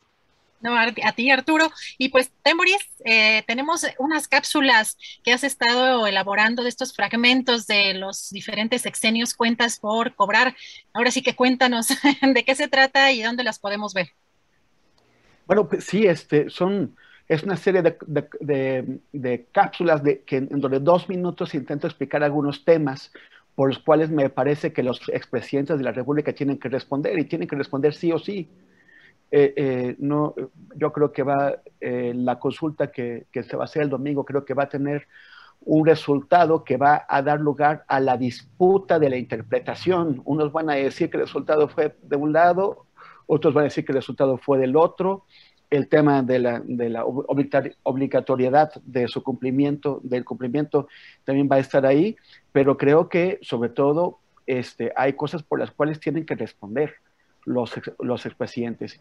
Y si varios de ellos ya no van a responder por nada porque, porque han, prescrito delitos cometidos en su época, eh, sí es posible que la consulta pudiera lugar a un tipo de comisión de la verdad, que por lo menos aclare qué es lo que pasó y para que, para que el, pueblo de este país conozca y entienda mejor su historia, qué se hizo y qué responsabilidades tienen, y también para que quienes eh, insisten en lavarles la cara y, en, engañarnos con cuentos de lo que pasó en aquella época que no corresponden a la realidad, pues ya, este, ya, ya, no, ya, ya no sigan con ello. Entonces, estas cápsulas eh, las, las hice para Canal 22, em, se empezaron a transmitir la semana pasada, eh, van a seguir apareciendo todos los días en la noche a las 8 y a las 10 de la noche una cápsula en el, en el 22 y luego van a estar eh, en, en, YouTube y en redes hasta el viernes. Me parece que el viernes sale la última, hice dos por presidente. En realidad tuve que hacer una selección de las trapacerías que cometieron, hice listas por cada uno de ellos y después este, hubo, tuve que consultar a ver a quién le parecía que eran las dos más graves que había que tratar, porque son tantas que, bueno, es muy complicado. Pero, pero bueno, este, igual alguien va a decir, oye, te, no mencionaste eso, no mencionaste, pues sí, ni modo. Pero me parece que son, este, bueno, que es como para que no perdamos la memoria, para que no se nos olvide qué hicieron y también con la esperanza de que, de que no perder la, la memoria nos sirva para que no, para que no se repitan estos fraudes, estafas, violaciones de derechos humanos, matanzas. es como no se puede distinguir entre tantos escándalos, Temoris. Por eso hay que inventar ya otra palabra. Hay que hacer, hay que hacer un escandalómetro. Sí, es. Gracias, Temoris. Arnoldo, pues Arnoldo Cuellar, fundador y periodista en Pop Lab, eh, periodismo de investigación en Guanajuato, y que además últimamente pues lamentablemente digo, ha estado, han estado ustedes en el foco, pero por un tema pues de, investigación, digo, de espionaje por parte de la Fiscalía Estatal y pues del gobierno de Diego Sinué. Hoy tienen eh, una pieza que se llama AMLO no cede, fuera, Samarripa está de por medio la vida de la gente. Diego le pide cita a través de vocero. Cuéntanos, eh, Arnoldo, ¿qué, ¿qué encontramos el día de hoy en PopLab? Pues es la segunda, el, segundo misil que dispara en pocos días el presidente López Obrador contra el fiscal de Guanajuato, Carlos Amarripa, pidiendo eh, que, lo que ya le pidió en privado, porque esto lo consignamos en un reportaje que publicamos en mayo, que se haga a un lado para que Guanajuato se tranquilice. No puede, como en el caso de Veracruz, iniciar un procedimiento donde eh, en Veracruz Morena tenía al gobernador y al Congreso, que pese a que fue un jaloneo fuerte, lograron quitar al, procurador, al fiscal Winkler, ¿no? En Guanajuato, obviamente, Diego Sinoé no, va a iniciar una cosa de este tipo, para empezar porque ni siquiera depende de él. Nosotros creemos firmemente, y aquí es donde viene el tema del yunque al que Arturo se refirió y del que escribió muy bien el pasado sábado. Eh, bueno, pues eh, Diego, si no estuvo condicionado para ser candidato a gobernador a mantener a buena parte del equipo de Miguel Márquez Márquez, que consideramos que hoy por hoy es el jefe del yunque en Guanajuato. Eh, siendo exgobernador y siendo un exgobernador con mucho poder y prácticamente manejando un maximato con una gran ascendiente y, vetos sobre su sucesor. Y uno de estos vetos es que no puede correr a Samarripa, o sea que AMLO se lo está pidiendo la persona equivocada, ¿no? Eh, pero Márquez pues está además incursionando en, la, en el tema del PAN nacional. No creo que quiera ser candidato él porque no quiere eh, arrostrar eh, la polémica nacional sobre su mandato, que hasta ahora ha pasado de noche, y más bien creo que estaría respaldando la continuidad, por ejemplo, de Romero Hicks en el Congreso, que sería pegarle un poco a Marco Cortés y establecer ahí otro tipo de equilibrios, pero de esos temas escribe mejor Arturo que yo, que los veo desde, desde el guanajuatismo, que tampoco es bueno. y, este, y, y hoy decidimos ubicar lo que dijo AMLO ayer en el contexto de la respuesta de Diego Sinue, pero de la violencia que vive Guanajuato, donde ha habido asuntos terribles como el asesinato de una familia en Celaya y la, la, el, el, ¿cómo le llaman? Esto encontraron pues el aseguramiento de una tonelada de cocaína en León, creo que es el decomiso más cuantioso, no sé, por lo menos del sexenio, eh, en una acción de la Guardia Nacional que estuvo exenta de la participación de la Fiscalía del Estado normalmente hacen operaciones conjuntas, como si el discurso presidencial también estuviera ya permeando a la acción de las fuerzas de seguridad federales en Guanajuato y estuvieran manejándose ahí. Por lo que han mencionado siempre, las filtraciones, las complicidades, la fuga de información, manejarse más bien cada uno por su cuenta y dar este golpe muy exitoso, ¿no? Ese es el contexto de la nota a la que te refieres que tenemos hoy en portada, Adriana. Pues muchas gracias, Arnoldo, para que visiten eh, PopLab también. Y pues yo les agradezco muchísimo, de verdad, siempre es un placer estar con grandes, grandes periodistas que los admiro y los, y los estimo tanto. Pues Arturo, muchas gracias y pues nos vemos el próximo martes.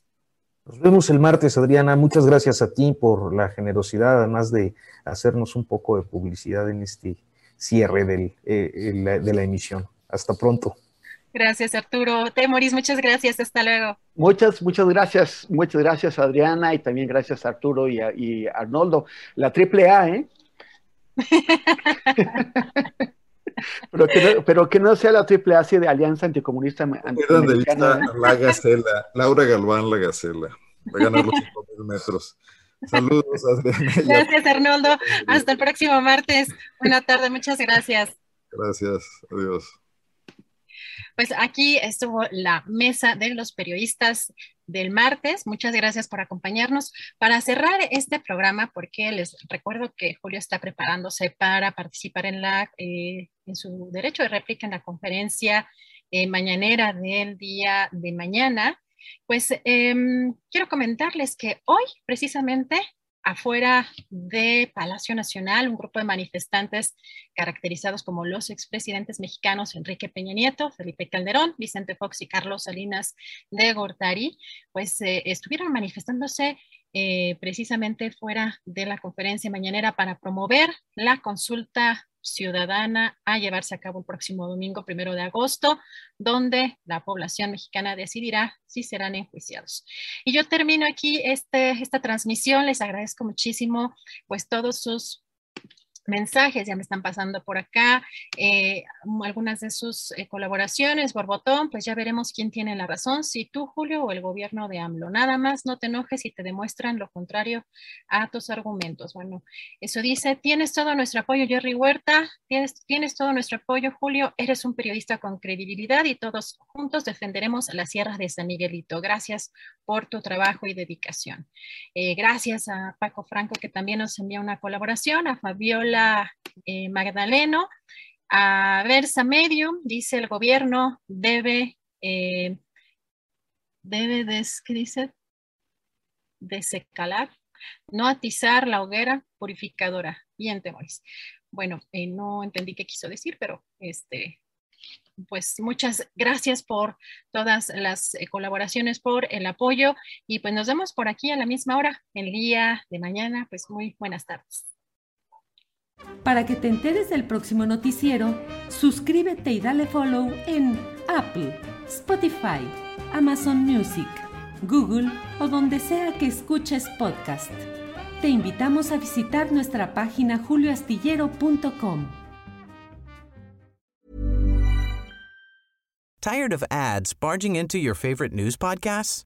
Good news. Ad-free listening is available on Amazon Music for all the music plus top podcasts included with your Prime membership. Stay up to date on everything newsworthy by downloading the Amazon Music app for free or go to amazon.com slash news ad free. That's amazon.com slash news ad free to catch up on the latest episodes without the ads. ¿No te encantaría tener 100 dólares extra en tu bolsillo? Haz que un experto bilingüe de TurboTax declare tus impuestos para el 31 de marzo y obtén 100 dólares de vuelta al instante. Porque no importa cuáles hayan sido tus logros del año pasado, TurboTax hace que cuenten. Obtén 100 dólares de vuelta y tus impuestos con 100% de precisión, solo con Intuit TurboTax. Debes declarar para el 31 de marzo. Crédito solo aplicable al costo de la presentación federal con TurboTax Full Service. Oferta sujeta a cambios o cancelación en cualquier momento. Para que te enteres del próximo noticiero, suscríbete y dale follow en Apple, Spotify, Amazon Music, Google o donde sea que escuches podcast. Te invitamos a visitar nuestra página julioastillero.com.